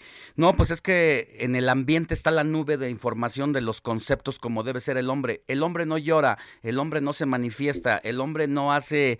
que no, no debe verse emocional. Entonces nos van creando una figura completamente distinta a la que debemos ser como personas en perspectiva de género, en toda igualdad, hombre, mujer. Y pues eso es lo que tenemos que seguir eh, trabajando día a día. Tlacael el Paredes Gómez, licenciado en psicología por la UNAM con especialidad en atención a casos de violencia familiar con perspectiva de género, pero ya es materia de seguir discutiendo en otro en otra ocasión. Muchas gracias por haber estado con nosotros. Claro que sí, Alejandro. Muchísimas gracias. Buen Agradezco día y, y sí, vamos a día. buscarlo más seguido. ¿Sabías que tienes un superpoder en tus manos? Con la API Web de Cinépolis, compra tus boletos sin hacer fila y recibirás un cupón en tu correo para que puedas disfrutar de un Maxi Combo Mix por solo 219 pesos. Sin excusas. API Web Cinépolis. Más fácil, más rápido, más seguro. 8 de la mañana con 43 minutos. En este momento está cambiando el reloj de la cabina del informativo de fin de semana. Pero mi querido Héctor, Héctor Vieira, ¿qué nos tienes de la audiencia? Así es, Alex. Eh, ya tenemos los primeros mensajitos del público antes de seguir con nuestra próxima entrevista que ya, ya tenemos en la línea. Saludos y bendiciones, Moni, Alex y todo el equipo. Un abrazo para todos los papás. Yo aquí en el hospital porque mi nieto se encuentra muy grave. Ni modo, así es esto. Esto nos lo escribe Juan Carlos Martínez, a quien le mandamos un fuerte abrazo toda nuestra solidaridad, todo nuestro apoyo y su nieto primeramente eh, va, va a salir adelante de la situación en la que se encuentra de salud. Juan Carlos, un fuerte abrazo para ti, para tu nieto. Verás que pronto todo esto será una simple anécdota para ustedes. Buen día, la latosa saludando aquí presente escuchándolos. Recuerden, el mejor regalo del Día del Padre, aunque para muchos una pensión alimenticia, un tema bastante, bastante, pues complejo, mi querido Alex, y que bueno, estaremos platicando en los próximos minutos también, porque pues sabemos que hay todo tipo de papás. Felicidades a todos los papás desde Oaxaca, nos comparten una foto de un mezcalito, un mezcal ahí para degustar, para compartir y brindar. Exactamente, el Tobalá, pues nomás de verlo se apetece, hasta como para abrir la mm. garganta, entonces yo creo que vamos a, proceder más. Más ahorita que estamos hablando mucho desde muy temprano, nada caería mal, claro, después de una rica barbacoa, con su consomé, o qué, otra cosa se te antoja, unos tacos dorados. Unos dorados de barbacoa con consomé, su salsita de pasilla y con eso la con salsa eso borracha. el día exactamente, mi querido bueno, Alex. en un momento seguimos leyendo mensajitos. Claro que sí, mi querido Alex, porque tenemos que seguir con la, siguiente entrevista. Con la información. Oigan, ¿qué creen? Todavía llegan para la fiesta. Lo que llega para la fiesta es el 3x2 en vinos y licores y además 30% de descuento en todo el departamento de ropa exterior, interior y calzado para caballeros. Con Julio, lo regalado te llega, solo en Soriana. A junio 20. Aplica restricciones, evita el exceso. Mire, dos temas interesantes como parte de esta conmemoración especial del tercer domingo de junio, en este caso 19 de este mes que celebramos a los papás. Por un lado, ¿cómo se celebra al papá? ¿Realmente como a la mamá? No. Y le voy a decir mm, en unos minutos con una abogada activista, fundadora de la Asociación Civil Gestión 61, cómo no hay igualdad en ese tema.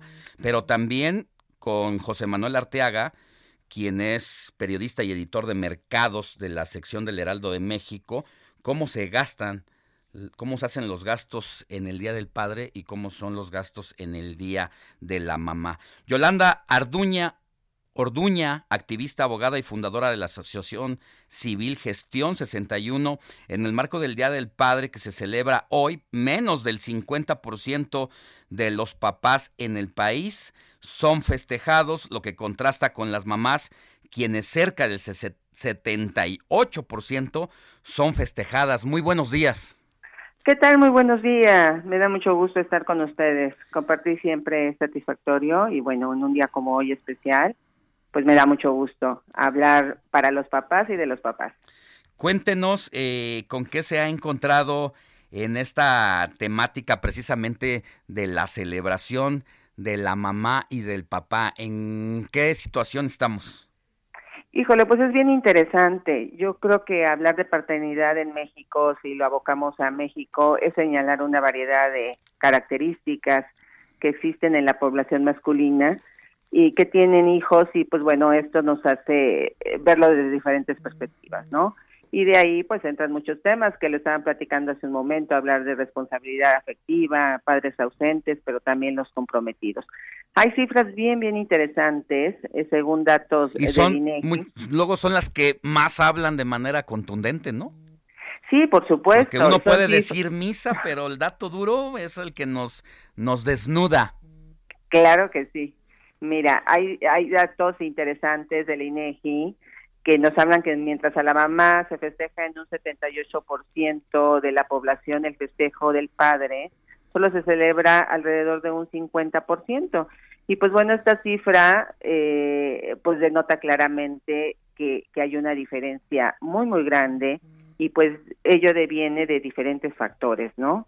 Sin duda alguna, todos estos factores pues tienen que ver con toda esta cuestión histórica de los estereotipos, los roles de género establecidos por la sociedad, que han asignado a los hombres una paternidad responsable casi exclusivamente relacionada con el cumplimiento del rol de, probado, de proveedor. Eh, el, padre, el padre está ausente en cuatro de cada diez hogares, así señalan las estadísticas, es un número muy muy alto y esto impacta mucho en efectos en afectos y en comunicación eso de eso padres para eso con ya va hablando Yolanda porque viendo el dato del 50% que se festeja menos que a las mamás, dices, ah, qué poca, qué desconsiderado. Pues no que la igualdad, pero cuando vemos este otro dato que nos das, que cuatro de cada diez están ausentes, ah, ya va uno entendiendo el rompecabezas. Por supuesto, por eso eh, eh, refería que es un dato que no debiera impa- impactarnos tanto.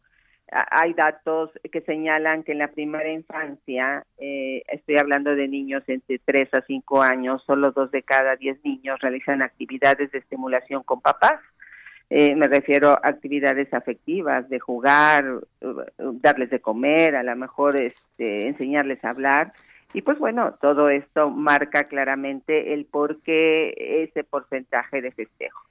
Eh, sin embargo, pues bueno, todos estos factores son muchos, son muchos y lo es la educación, estereotipo, tradiciones, eh, el machismo, digo, que se vive en, en países como este y en muchos otros.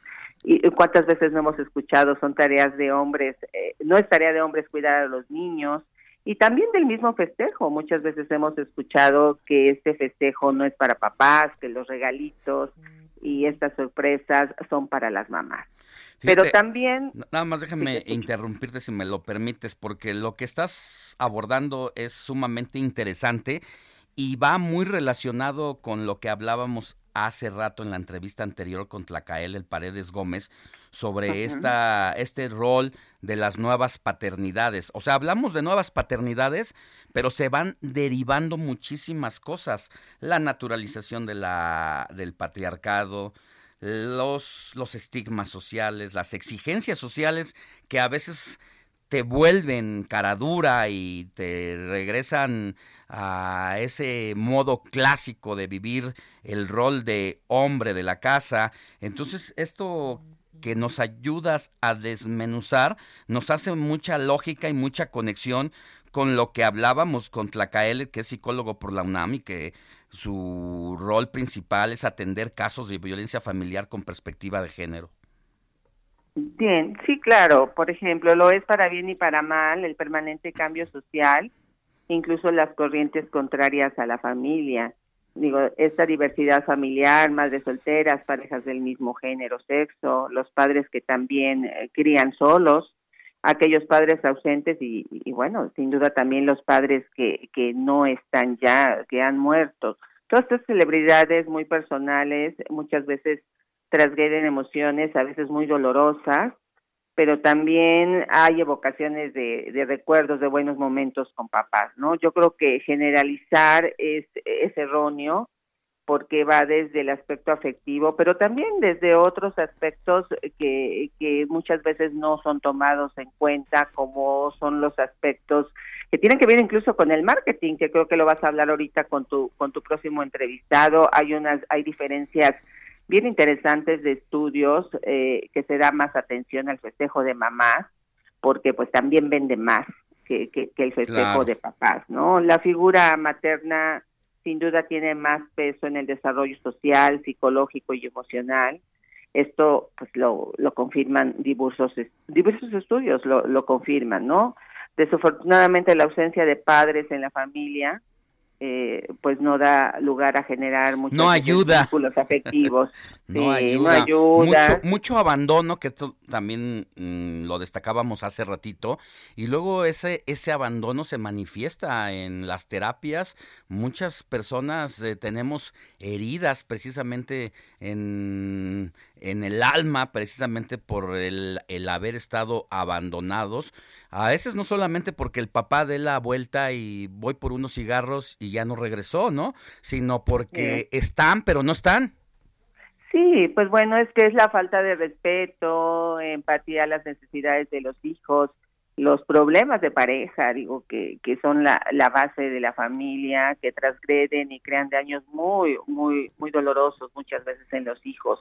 La falta del compromiso afectivo, eh, el mismo respeto a la maternidad sobresalen en una sociedad donde se sigue luchando en temas precisamente de igualdad, equidad y respeto humano y por supuesto pidiendo a gritos una paternidad responsable. Pero bueno, también lo son las dificultades económicas. Eh, eso no lo podemos dejar de lado. Las condiciones laborales obligan a pasar muchas horas de trabajo a los papás fuera de la familia. Y eso también las mujeres tenemos que reconocerlo eh, hoy día, ¿cierto? Este, en un contexto familiar trabaja mamá y papá, pero siempre el papá invierte demasiadas horas de trabajo y siempre hay una ausencia que muchas veces pues no permite no permite eh, un acompañamiento de calidad con los hijos. Bueno, pues es un gusto escucharte, Yolanda Orduña, activista, abogada y fundadora de la Asociación Civil Gestión 61. Sigamos hablando de esos y otros temas, si te parece. Claro que sí, muchísimo gusto este, la oportunidad, pues hay que festejar, hay que honrar a quien es merecedor del título de ser padre, fomentar el respeto este, seguir luchando por estos temas de igualdad. Eh, Yo creo que hay muchos cambios importantes y las cosas están cambiando y tenemos que ser parte de esos cambios. Una sociedad diferente.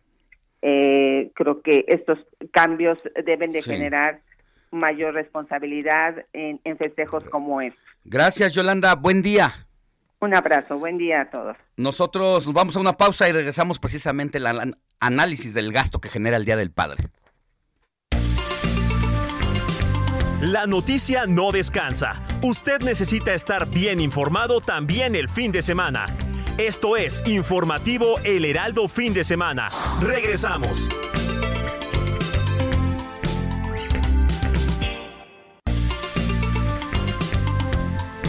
Siga en sintonía con la noticia. Alejandro Sánchez y el informativo Heraldo Fin de Semana. Continuamos.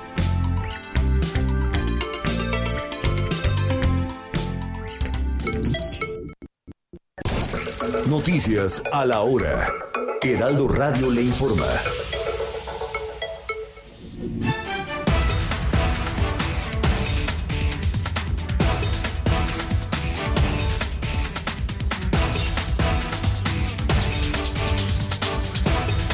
Las 9 de la mañana en punto hora del centro de la República Mexicana. Continuamos con más de la información al momento.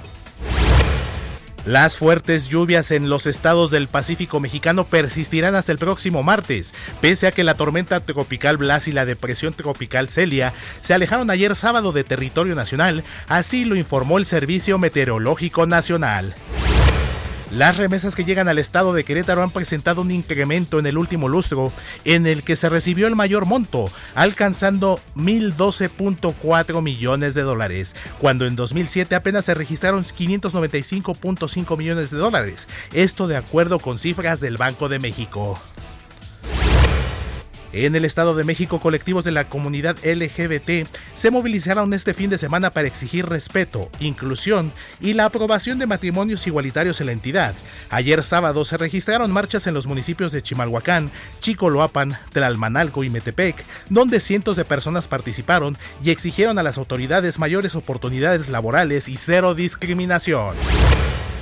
En Sonora, la permanencia de una fuga de drenaje a un lado de las instalaciones del Jardín de Niños Tomás Grijalva Dávila ha dejado dos casos de hepatitis en niños, por lo que la Secretaría de Salud Estatal inspeccionará este plantel.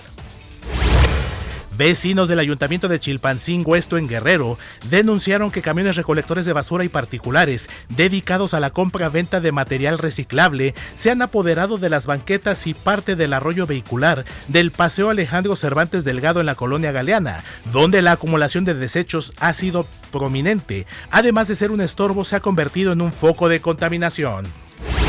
A partir del 21 de junio los días serán más largos por la duración de la luz solar y cuyo evento astronómico es conocido como solsticio de verano. Y precisamente el día 21 será el más extenso de todo el año, ya que durará 13 horas claras de acuerdo con el Instituto Nacional de Astrofísica, Óptica y Electrónica. Las 9 de la mañana con 2 minutos hora del centro de México. Continuamos con más en el informativo fin de semana con Alejandro Sánchez. Les informó Héctor Vieira. Esto fue Noticias a la Hora. Siga enterado.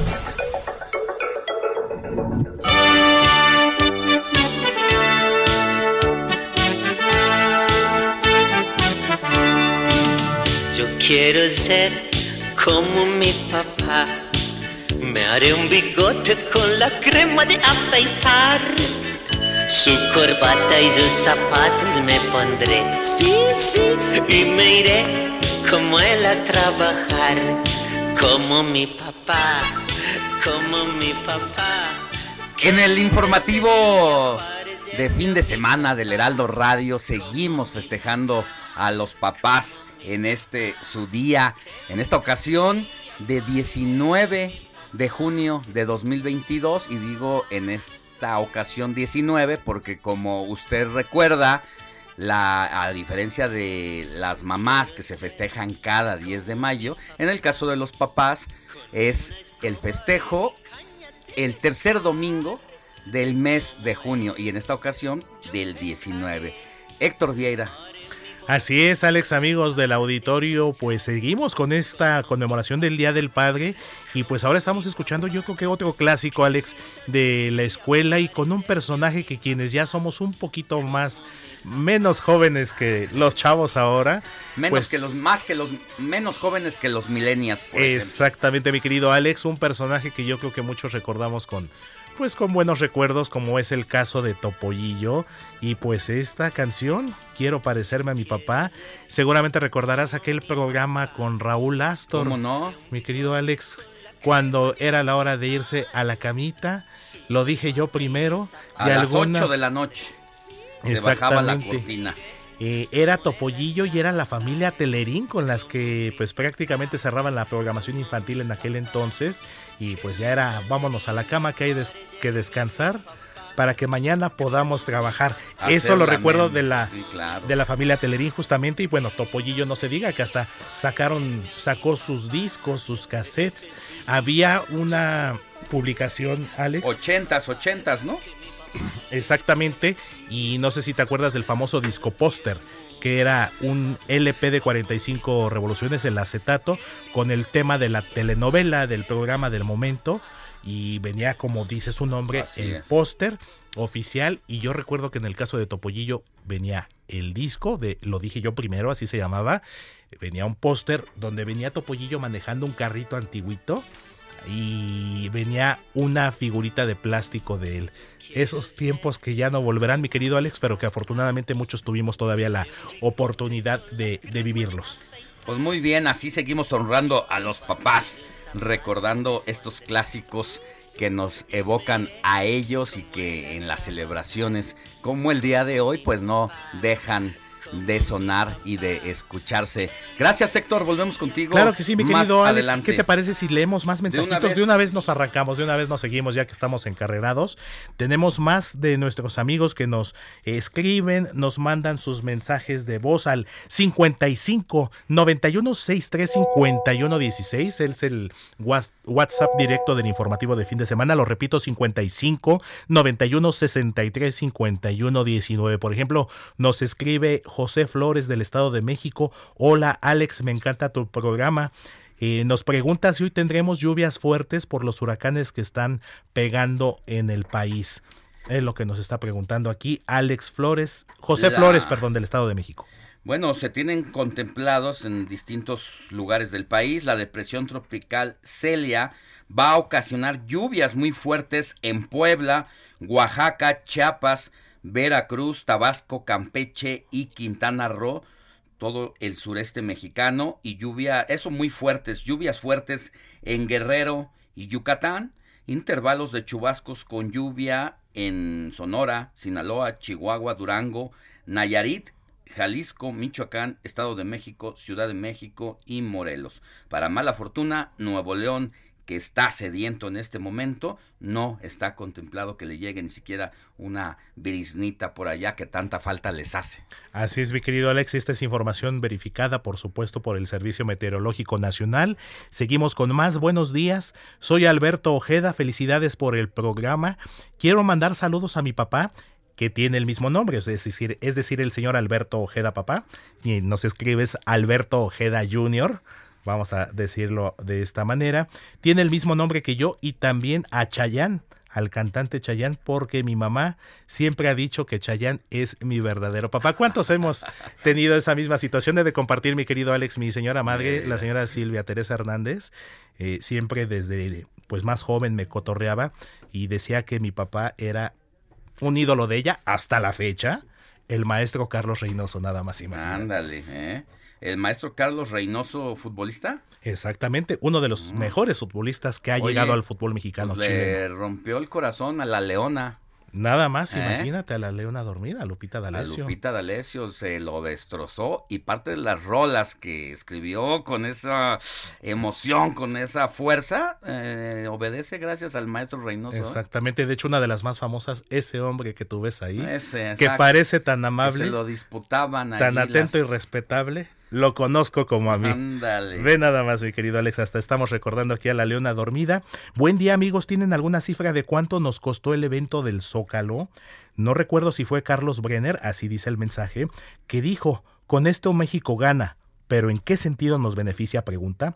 Ojalá nos haya impuesto récord Guinness, pero de contagios en un solo acto. Saludos desde Tampico, no nos dio su nombre, pero bueno, eh, gracias a quienes nos escuchan también allá en Tampico, Tamaulipas. No se han dado cifras oficiales todavía de eh, cuánto representó ese gasto, que por supuesto que lo hubo. En primera porque hubo servicio de transporte gratuito para todas las personas que se dieron cita allá, para más de al- casi cerca de 15 mil. Se utilizaron, se utilizó mucha tecnología, una pantalla gigante y todo lo que más haya permitido esta movilización allá en el Zócalo. No hay cifras, pero lo que prometemos es generar una solicitud de ley de acceso a la información, valid- a transparencia. echar mano de ella para eh, pues conocer, porque son de esas informaciones que la autoridad por sí sola no comunica. Así es, eh, la respectiva, como bien lo dices, eh, solicitud en el portal de transparencia, que en este caso tendría que ser del Instituto de Acceso a la Información de la Ciudad de México. Dije que no iba a hablar mucho, pero ya me estoy picando. Entonces, pues hablando de temas de dinero, mi querido Alex, ¿qué te parece si vamos con lo siguiente? A ver.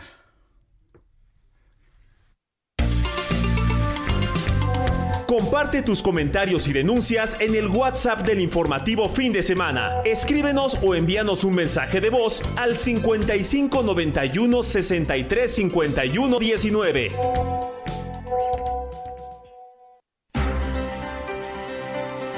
Miren, en el transcurso del informativo de fin de semana, usted si nos acaba de sintonizar en este momento, hemos estado hablando de distintas temáticas un poco que relacionan a la figura del padre o de eh, los hombres, de los nuevos roles, las nuevas paternidades, lo que gasta eh, una familia el día del padre y día de la madre y vemos que los gastos son más bajos en el Día del Padre.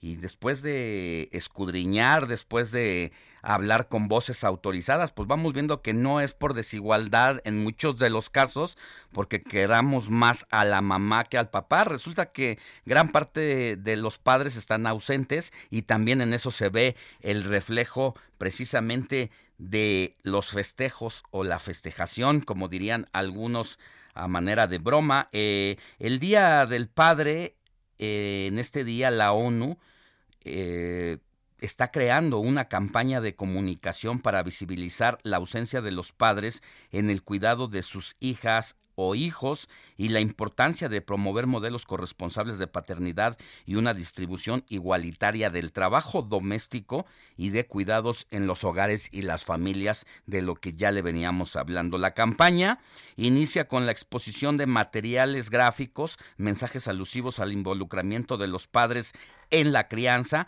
y cuidado de sus hijas o hijos a lo largo del paseo Muévete en bici que se llevará a cabo hoy domingo. La suma de estos materiales creará una pieza audiovisual de gran formato. En México los hombres dedican en promedio 9.5 horas semanales al cuidado de las y los niños, mientras que las mujeres destinan más del doble y solo tienen cinco días de licencia de paternidad y no todos la toman. Sobre eso es esta campaña del día de hoy para visibilizar precisamente las ausencias paternas. Y ya que estamos centrados en esos temas, ahora sí, vamos con José Manuel Arteaga, periodista y editor de mercados del Heraldo de México, quien nos preparó un tema sobre el gasto que se genera durante la celebración del Día del Padre. Mi querido José Manuel, muy buenos días. Hola Alex, ¿cómo estás? Buenos días, saludos a ti, a nuestros radioescuchas. En efecto, Alex, pues déjame te comento que hoy muchas familias van a festejar el Día del Padre, así que nos dimos a la tarea de ver qué es lo que más van a recibir. Por ejemplo, consultamos a Cantar, es una compañía mundial en consultoría, y bueno, ellos nos dicen que lo que más van a recibir papás hoy es ropa. 32% de las personas van a destinar o van a dar este tipo de obsequios Stephanie del Razo, ella es gerente de estudios especiales de la división de World Panel de Cantar México, nos comentó lo siguiente, Alex.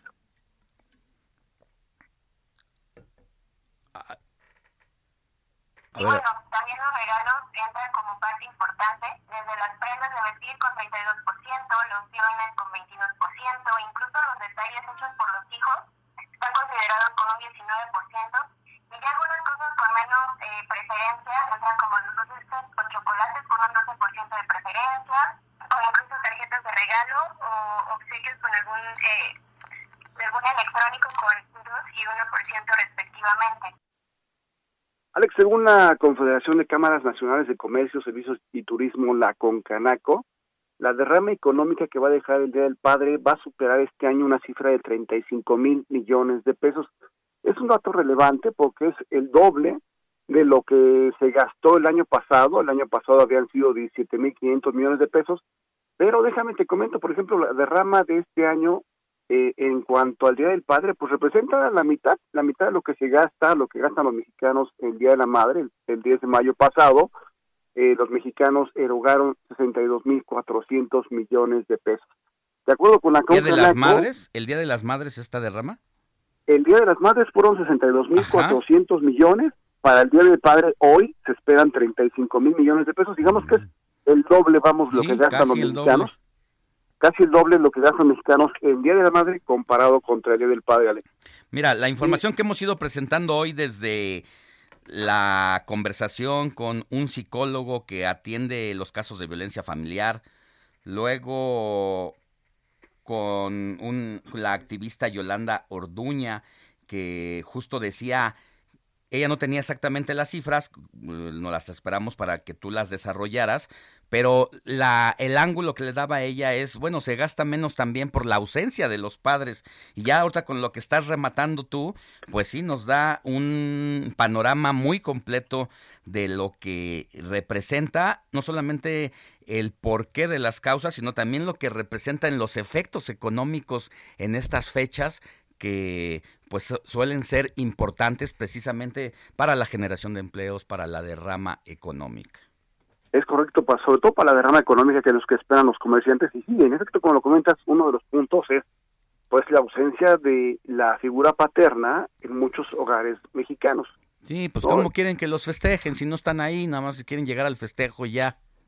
Es correcto, es correcto, exactamente. Todavía no regresan con de los cigarritos. Eh, los cigarritos, pues yo creo que a lo mejor y por ahí, por ahí regresan hoy para festejarse. ¿eh? no lo dudes. Oye, pues, déjame también te comento que la Concanaco Ellos estiman que los giros que hoy pueden verse beneficiados son alimentos y bebidas, entretenimiento, estamos hablando de restaurantes, los bares, salones de evento, las tiendas de ropa, el calzado y los equipos electrónicos, entre otros. Estiman que el rango de compra o consumo más frecuente va a ser entre 750 pesos y 1.100 pesos, digamos, que es lo que va a destinar la familia mexicana para este Día del Padre. Esto de acuerdo con información que proporcionan las cámaras nacionales a esa agrupación. Ahora, del Razo, quien es de Cantar, nos comentó que ocho de cada diez familias mexicanas, aquí parte de lo que comentas, por ejemplo, tienen algún plan para festejar el Día del Padre. Pero si quieres, escuchamos un poco lo que nos comentó Estefanía del Razo. Alrededor del Día del Padre, en Cantar consultamos a las familias mexicanas sobre el plan que tienen y justamente 80% de los participantes declaró tener planes, algún tipo de plan para celebrar este día de alguna forma. Entonces, principalmente, eh, uno de los principales planes es que 5 de cada 10 participantes respondieron que van a cocinar en casa de este día. 21% de los consultados tiene pensado salir con su familia, principalmente a comer, y un 20%, 20%, que es parte de lo que venimos comentando, no piensa celebrar por dos aspectos, porque no hay interés o porque el padre no está en el hogar. Y aquí, bueno, pues a destacar que en México hay, como lo decíamos hace un ratito, hay mayores festejos para celebrar el Día de la Madre, pero Estefanía del Razo nos comenta que el rol, que últimamente el rol que están asumiendo hombres de una mayor paternidad empieza a tomar una mayor importancia para este festejo y si quieres escuchamos otra vez lo que nos dice Estefanía del Razo y digo, la sociedad de México es mucho más cerca. En ese aspecto sí hay como una, un mayor foco, eh, o se ha venido dando como mayor foco en el Día de la Madre. Sin embargo, en los últimos años y sobre todo con, con esta parte de que los padres ya están involucrando cada vez más con esta crianza de los hijos, cada vez eh, el Día del Padre y la celebración del Día del Padre está co cobrando mucho mayor importancia en los últimos años. Y Alex, un aspecto adicional a considerar es lo que plantea el presidente de la Canaco Ciudad de México, él es José Jesús Rodríguez Cárdenas. Él dice que es es es, es, es previsto hoy que esta celebración pues va enmarcada en un escenario de incertidumbre económica, de una disminución del optimismo de los consumidores. Ellos consideran que lo que más se va a comercializar hoy son corbatas, tosiones, relojes, carteras, calzados, cinturón, y para la Ciudad de México las ventas pueden ubicarse en un nivel de 2.137 millones de pesos, una cifra eh, importante, es 11% más que el año pasado, pero, pero, pero, todavía es 33% por debajo del registro de 2019, cuando en la Ciudad de México el gasto total por el del Padre fue de 3.212 millones de pesos. Así, Alex, este festejo hoy del Día del Padre, eh, enmarcado en estos temas económicos, y ese tema de ausencia de la paternidad en muchos hogares mexicanos. Pues sí, ahí está. Por eso las campañas de visibilización y de jalarles las orejas de alguna manera estas irresponsabilidades, está bien que se lleven a cabo. Gracias, José Manuel. Que tengas buen día. Alex, un saludo a ti, al auditorio. Muy buenos días. Buenos días. El informativo fin de semana también está en Twitter. Síguenos en arroba fin de semana HMX.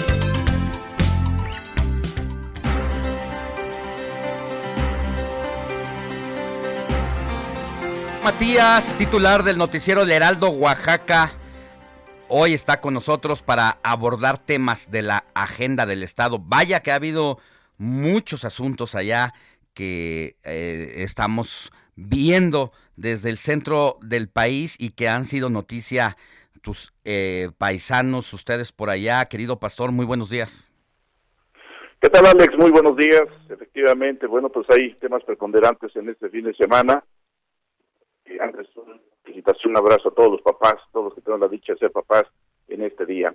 Y bueno, pues eh, comentarles, y uno de los eh, puntos importantes es la visita número 32 del presidente de la República, Andrés Manuel López Obrador, a Oaxaca, donde, bueno, se reunió ya en Huatulco con el gobernador del estado, Alejandro Murad Hinojosa.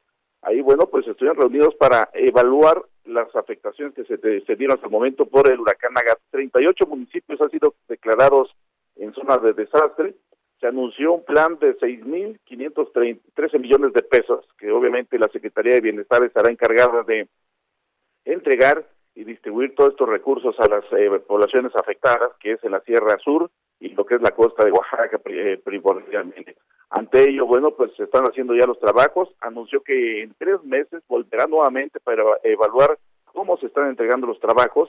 Aquí también se habló un plan importante de apoyo a las carreteras, en donde, bueno, pues eh, 1.820 millones de pesos serán destinados para carreteras y puentes que se vieron afectados y que hasta el momento también, pues obviamente sufrieron las consecuencias y además el apoyo ya empieza a hacerse hasta bueno, es interesante que después de estas semanas de que fueron azotados por Ágata y que y, que hubo muchos damnificados, ahora el presidente de la República ya habla de una bolsa de recursos específica. ¿Sí me escuchas? Te perdemos, Pastor Matías Arrazola, eh, que nos decía que el presidente de la República hizo una gira de trabajo este fin de semana para eh, llevar recursos económicos y que estuvo siendo esta situación cuestionada de que no llegaban los dineros allá a Oaxaca en medio de la crisis por Ágata y luego de desaparecer los fideicomisos y precisamente el Fonden que tenía recursos para atender este tipo de contingencias. Por eso es importante que el presidente ya haya anunciado esta bolsa en colaboración con el gobierno del estado, pero ahora lo importante es que lleguen los recursos a los damnificados, pastor. Efectivamente, porque hubo también algunas denuncias que desde el Istmo de Tehuantepec, cuando fue lo del sismo, todavía personas que no recibieron los recursos a pesar que aparecieron los padrones. Por eso es que ahora pidió el, el presidente de la República y dijo que en tres meses va a evaluar de que efectivamente los recursos que están anunciando estén llegando a las personas afectadas. Sí, porque eh, cuando fue el sismo de 2017 se dieron incluso hasta tarjetas para que las familias cobraran de manera directa, pero algunos funcionarios, ¿verdad? Muy hábiles, pues se quedaban con ellas y no bajaban la lana como ocurre siempre en estos casos. Por eso es importante estar monitoreando y si te parece la próxima semana hablamos de eso, pastor. Perfecto, pues estamos a la orden y dándole seguimiento a toda esta información. Que tengas buen día y te escuchamos de lunes a viernes. De lunes a viernes de 6 a 7 de la mañana y de 3 a 4 de la tarde al aire a través de 97.7 de punto, de punto FM. Que tengas buen día. Gracias, igualmente, un abrazo. Nosotros vamos a una pausa y volvemos con más información. La noticia no descansa. Usted necesita estar bien informado también el fin de semana. Esto es Informativo El Heraldo Fin de Semana. Regresamos.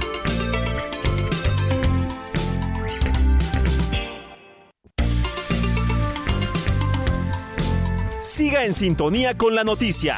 Alejandro Sánchez y el informativo Heraldo fin de semana.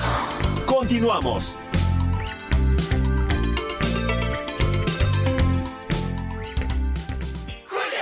Este rolón me llega al corazón. Pues para que te llegue el rolón o aerosol, lleva el segundo al 50% de descuento en todos los desodorantes marca Rexona, Axe y Nivea. Y además lleva el segundo al 50% en todas tus compras en farmacia. Con Julio lo regalado te llega. Solo en Soriana. A junio 19. Aplican restricciones.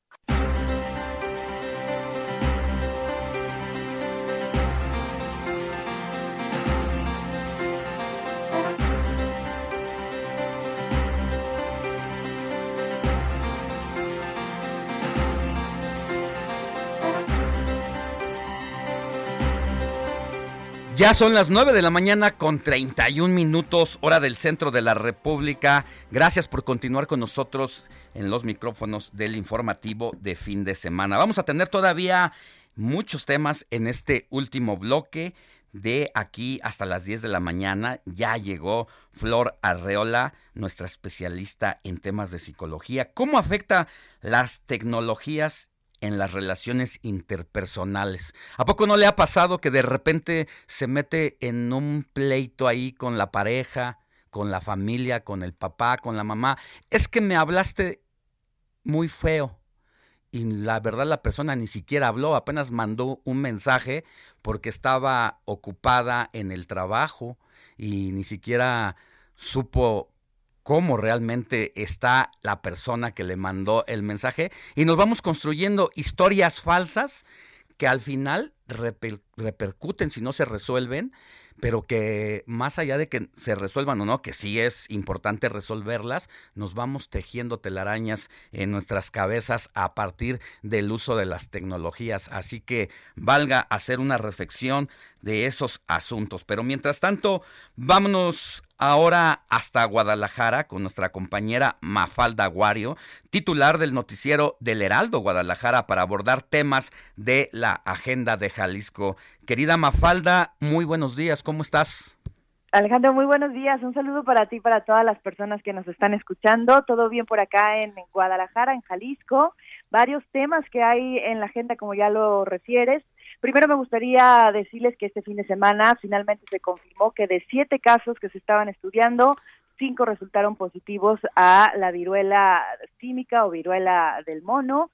Eh, todos ellos fueron casos que tuvieron contacto con personas de origen extranjero o bien que tienen antecedentes de haber viajado al extranjero. Así que la Secretaría de Salud continúa con el cerco sanitario, continúa con la vigilancia a pacientes. Han sido hasta este momento más de 40 personas las que han tenido un seguimiento particular por parte de las autoridades sanitarias. No ha habido casos eh, que hayan pasado a mayores. Una persona nada más fue hospitalizada para llevar un monitoreo más cercano, ya fue dada de alta el día de ayer y bueno, repito, continúan con la vigilancia eh, muy cercana a todas las personas que pudieran haber tenido contacto con estos casos. Eso en materia de salud. Alex, pero si me permites, déjame decirte que uno de los temas que va a estar en la agenda pública en los próximos días es el de la sucesión en el Instituto de Transparencia e Información Pública de Jalisco. Esta semana en tribuna en el Congreso, en el Palacio Legislativo aquí en Jalisco, una de las diputadas de la oposición, la diputada Mara Robles del partido Hagamos, puso el dedo en la llaga y dijo, hay una convocatoria a modo amañada para el Instituto de Transparencia, se está violando la ley de transparencia, se está violando la autonomía que especialistas tienen para dar sus recomendaciones en la materia y también se viola la autonomía del Consejo Consultivo.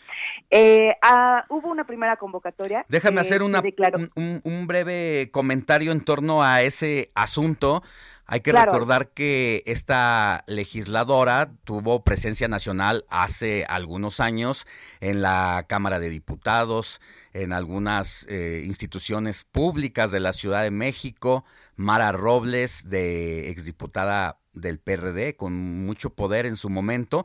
Hoy en el partido Hagamos, allá de Jalisco, un partido local, y que esto que tú comentas es nada más como contexto, Mafalda, decir que es parte de esta guerra que tú ya nos has adelantado aquí entre el grupo Universidad, quienes llevan precisamente los hilos de la Universidad de Guadalajara allá, contra el poder en turno o viceversa de Enrique Alfaro.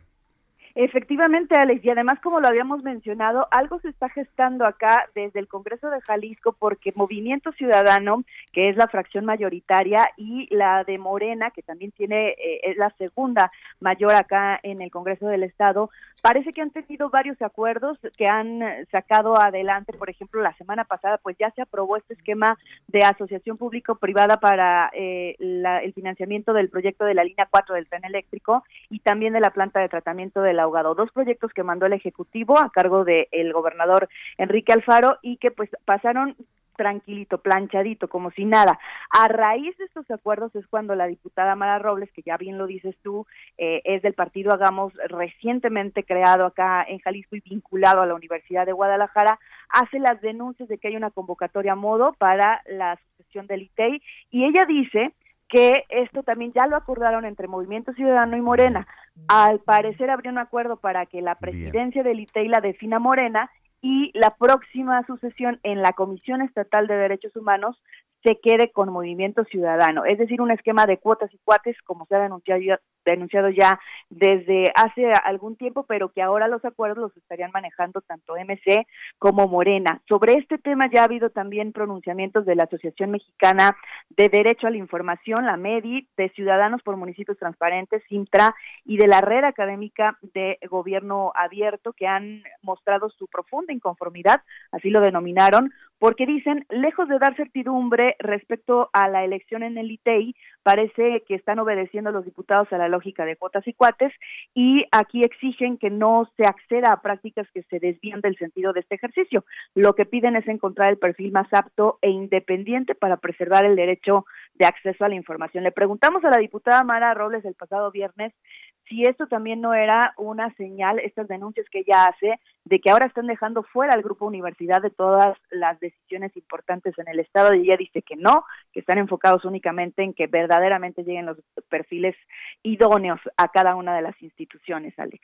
Bueno, pues la grilla no para eh, de cara a los próximos procesos electorales que nada más son en el Estado de México y en Coahuila, pero que cada estado, cada entidad como es Jalisco tiene su propia inercia y aunque todavía falta un poquito de aquí al 2024, las patadas debajo de la mesa están a todo lo que da la disputa del poder por el poder, pues no cesa que haya violencia política incluso. Gracias, Mafalda Aguario. Nos escuchamos en la siguiente y te escuchamos de lunes a viernes de 3 a 4 de la tarde por el Heraldo Radio Guadalajara, allá en Jalisco, por el 100.3 de FM, ¿no? Así es, en el 100.3 de FM, aquí todos los días estamos al pendiente de la información. Alex, si me permites nada más brevemente, antes de despedirnos, eh, a propósito de la grilla que mencionas, está aquí en Jalisco, en Guadalajara, desde ayer por la noche Marcelo Ebrard, eh, y hace, en unos minutos más va a reunirse con con la eh, militancia de Morena en la Expo Guadalajara, nada menos que en Expo Guadalajara, ahí tienen previsto una reunión. Mira que andan sobre todo Marcelo Ebrard, Claudia Sheinbaum y Adán Augusto López visitando estados porque se están disputando toda la base electoral que tiene Morena y todos quieren jalar agua para su molino y bueno, ya con la venia del presidente de la República de decir de las 24 horas del día trabajen 16, duerman 4 y el resto lo pueden usar en sus tiempos libres para hacer su trabajo por la candidatura al 2024. Así que esto apenas empieza y ya nos estarás diciendo, por favor, lo que pase este fin de semana con Marcelo Obrar allá. Por supuesto, claro que sí, aquí estamos al pendiente, Alex. Buen domingo. Buen día, hasta luego. ¿Sabías que tienes un superpoder en tus manos? Con la API Web de Cinepolis, compra tus boletos sin hacer fila y recibirás un cupón en tu correo para que puedas disfrutar de un Maxi Combo Mix por solo 219 pesos. Sin excusas. API Web Cinepolis. Más fácil, más rápido, más seguro.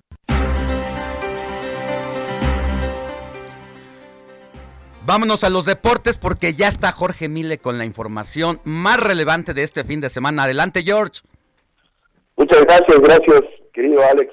Vamos a comenzar con el Gran Premio de Canadá que se va a correr ya en unas horas. Una clasificación muy accidentada para el mexicano Sergio Checo Pérez. Él pierde el control del auto, lo estrella y él asume la responsabilidad y le pide disculpas a su equipo Así que Checo largará desde la decimotercera posición. Vamos a ver cómo le va al mexicano.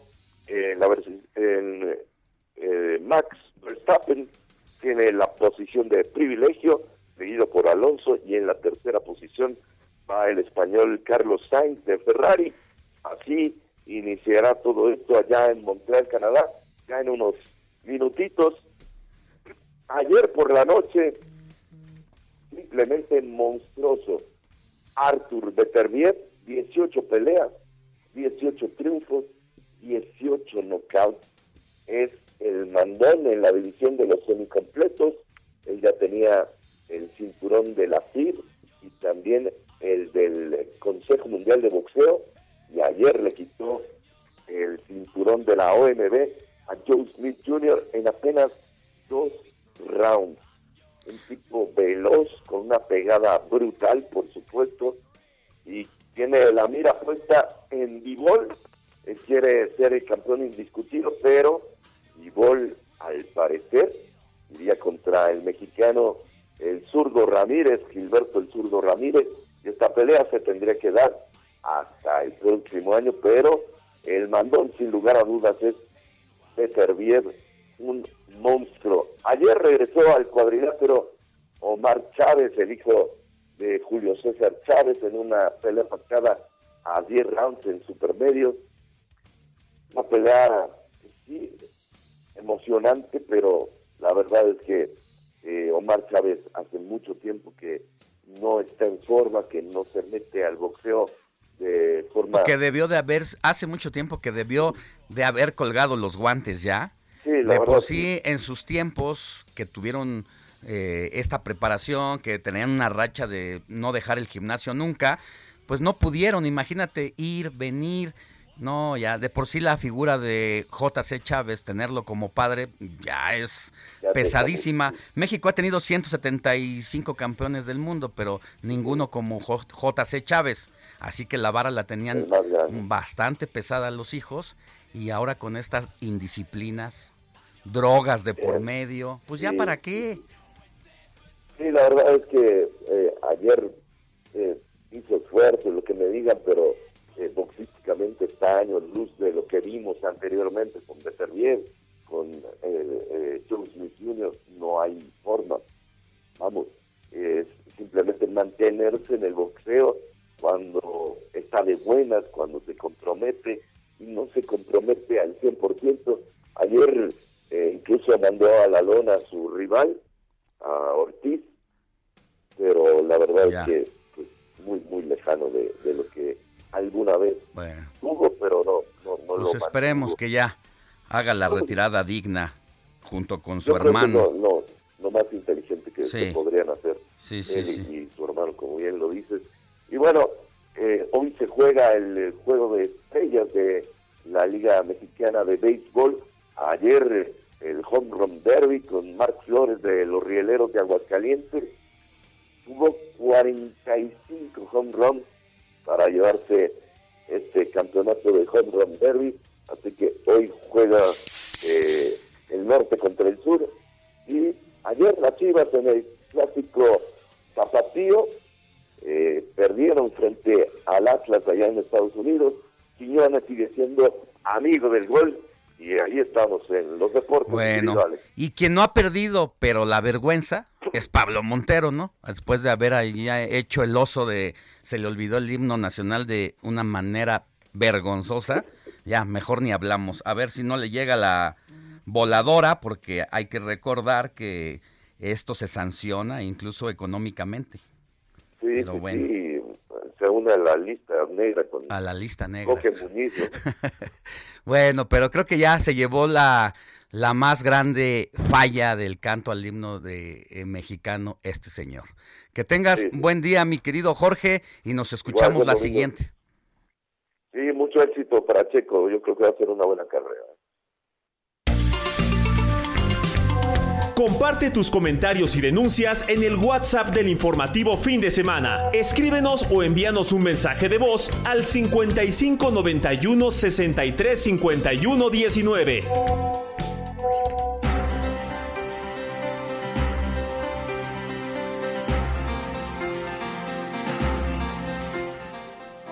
Son las 9 de la mañana con 45 minutos, hora del centro de la República. Ya estamos aquí con Flor Arreola, especialista en temas de psicología y otro tipo de disciplinas también en la meditación.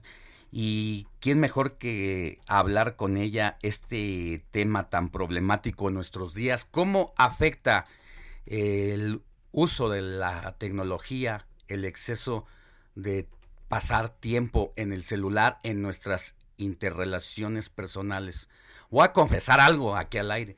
El otro día, eh, por accidente, eh, vi en el celular el tiempo que llego a pasar en el celular y me espanté un poco y luego me autoterapié porque dije, bueno, parte de mi chamba eh, ocurre precisamente ahí por la información constante, pero usted si su chamba está en otro lado y gran parte de su tiempo también lo pasa en el celular, en las eh, aplicaciones, pues tenga cuidado porque el uso desmedido de esto, la verdad es que interfiere en la calidad de la relación con nuestras parejas, con nuestros hermanos, con nuestros padres, y hay incluso intolerancia a esta situación. Flor Arreola, en estos tiempos, ¿ante qué te has encontrado? ¿Qué te manifiestan tus pacientes? Claro, guardando toda la secrecía de lo que ellos merecen, pero uno al final va teniendo generales. ¿Cómo están? Muy buenos días. Bueno, ahorita que estás hablando del tema de las redes sociales y cómo interactuamos con ellas y cómo éstas impactan en la forma en cómo nos relacionamos con el otro y con el mundo, bueno, pues no podemos negar que las redes sociales, la tecnología y todas estas aplicaciones llegaron para quedarse y que sí, efectivamente tienen un impacto muy grande y lo tienen en muchos ámbitos de la vida cotidiana. Lo tienen en la parte de cómo vemos el mundo, o sea, porque las redes sociales, sin duda, lo que es la Internet y todo, pues son nuestro enlace más próximo con lo que sucede en el mundo. También, por otro lado, son nuestro enlace más próximo con lo que sucede con el otro. También terminan siendo un gran escaparate para nosotros. Ahí nos exhibimos, nos mostramos. Eh, la palabra esta de cosificación que de pronto solo utilizamos para el tema de las mujeres, bueno, pues también nosotros nos cosificamos en el momento en el que nos mostramos en una red social y sobre todo la forma en cómo lo hacemos. Entonces, la manera en que las redes sociales impactan en nuestra vida, pues impactan bastante, digamos, exponencial, porque es la forma en la que nos estamos conectando con el mundo. Y mira, Alejandro, utilizo la palabra conectar, porque esta es una palabra con la que yo me encuentro mucho en terapia con mis pacientes. Ellos me hablan de conexiones, ya no me hablan de, de vínculos, ya no me hablan de relaciones, ya no me hablan de encuentros, ya no me hablan de miradas, ya no me hablan de conversaciones. Estamos hablando ya de conexiones y las conexiones terminan usándose para todo, para verme, para ver al otro, para ver lo que el otro hace, para cosificarme, para exhibirme también. Y exhibirme lo hablo desde un aspecto respetuoso, porque claro, cuando nosotros colocamos nuestras fotos en estos espacios, nos estamos exhibiendo, ¿no? queremos que el otro vea algo de nosotros y ya sea que estemos exhibiendo o mostrando algo que es o no es, eso ya lo dejo para o el tapando algún vacío o tapando algún vacío porque también son buenos espacios donde la gente de alguna forma, ya ves que hablábamos en algún momento de la ansiedad, bueno, pues estos espacios también eh, generan algún tipo de contención con el tema de la ansiedad. Pero fíjate, esto que dices y que debería de causarnos alerta, el tema de usar un lenguaje distinto, comenzar a cambiar los términos, conectar. Yo recuerdo que pues cuando tú y yo usábamos y cualquiera de nuestra generación usaba el teléfono alámbrico y que no había tantos celulares, eh, pues la telefonía se había hecho para acortar distancias, para acercarnos Hoy se dejó de usar el teléfono fijo, 80%. Ya nadie usa el teléfono físico porque tenemos estas, eh, eh, estas tecnologías nuevas, estas aplicaciones. Y hoy, contrario a lo con lo que se inventó el teléfono, que debería de acercarnos, hoy nos aleja de quienes estamos en la mesa, porque vamos a comer y tenemos el celular y estamos con nuestros familiares, la visita que no veías, y de repente llega y usa el teléfono, ¿sabes qué? Pues bye, ¿no? Así Porque lejos de acercarte, ahora te aleja. Así es, fíjate, cuando teníamos el teléfono, que nosotros que somos de, bueno, yo soy de la generación X, ¿no? es una generación en la que todas nuestras interacciones eran físicas. Íbamos a una fiesta y hablábamos con la gente. Para quienes nos escuchen y no tengan identificar la generación X, es cuando usted usaba un bolígrafo y me la metía en un cassette y le daba vueltas para que regresara la bobina o veíamos Chabelo. Claro. Entre otras, esa es la generación X. Exactamente. Es la época de Timbiriche, los ochentas, MTV, ¿no? Toda esa parte, bueno, es una generación, es una época bonita como todas las épocas bonitas.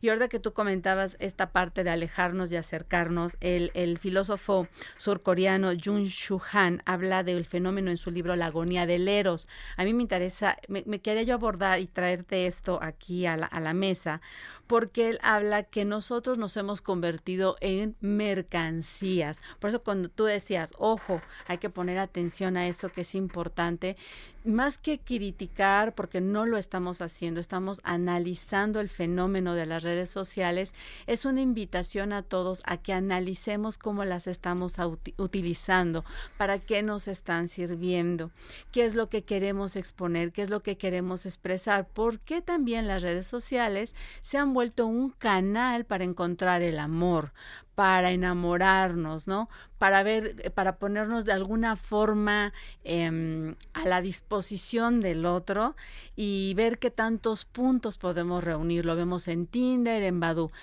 Es un catálogo de personas, ¿no? Y, y, tenemos que reunir con cierta, cierta cantidad de características y cuando salen con nosotros, ¿no? Que me eligieron, esto lo me encuentro mucho en terapia, me dicen, bueno, pues eh, elegí a alguien de Tinder o de Badu y pues yo vi que te reunía estas características y bueno, de las 10 que más o menos yo esperaba, pues más o menos se cumplieron 8, pero cuando ya salí, pues me encontré que de esas 8, pues nada más 5, ¿no? Y entonces pues toma tu ticket y vámonos, ¿no?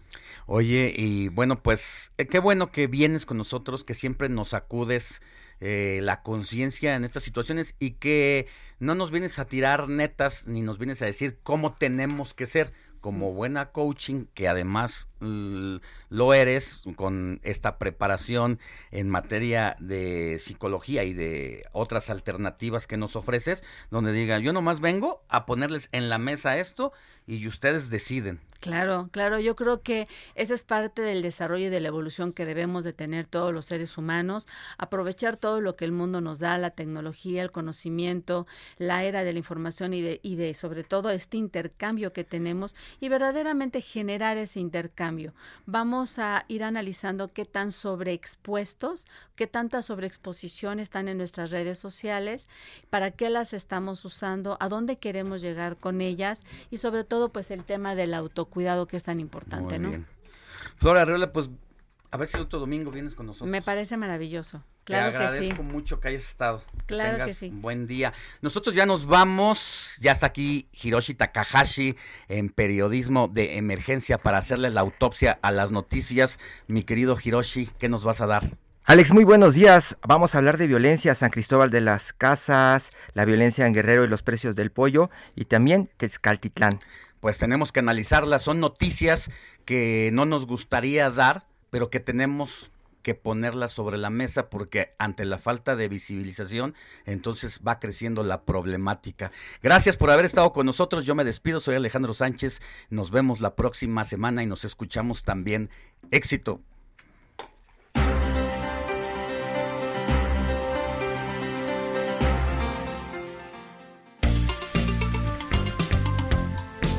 Heraldo Media Group presentó Alejandro Sánchez y el informativo Heraldo fin de semana. La información y el entretenimiento que usted necesita para estar enterado también en su descanso. Por el Heraldo Radio, con la H que sí suena y ahora también se escucha.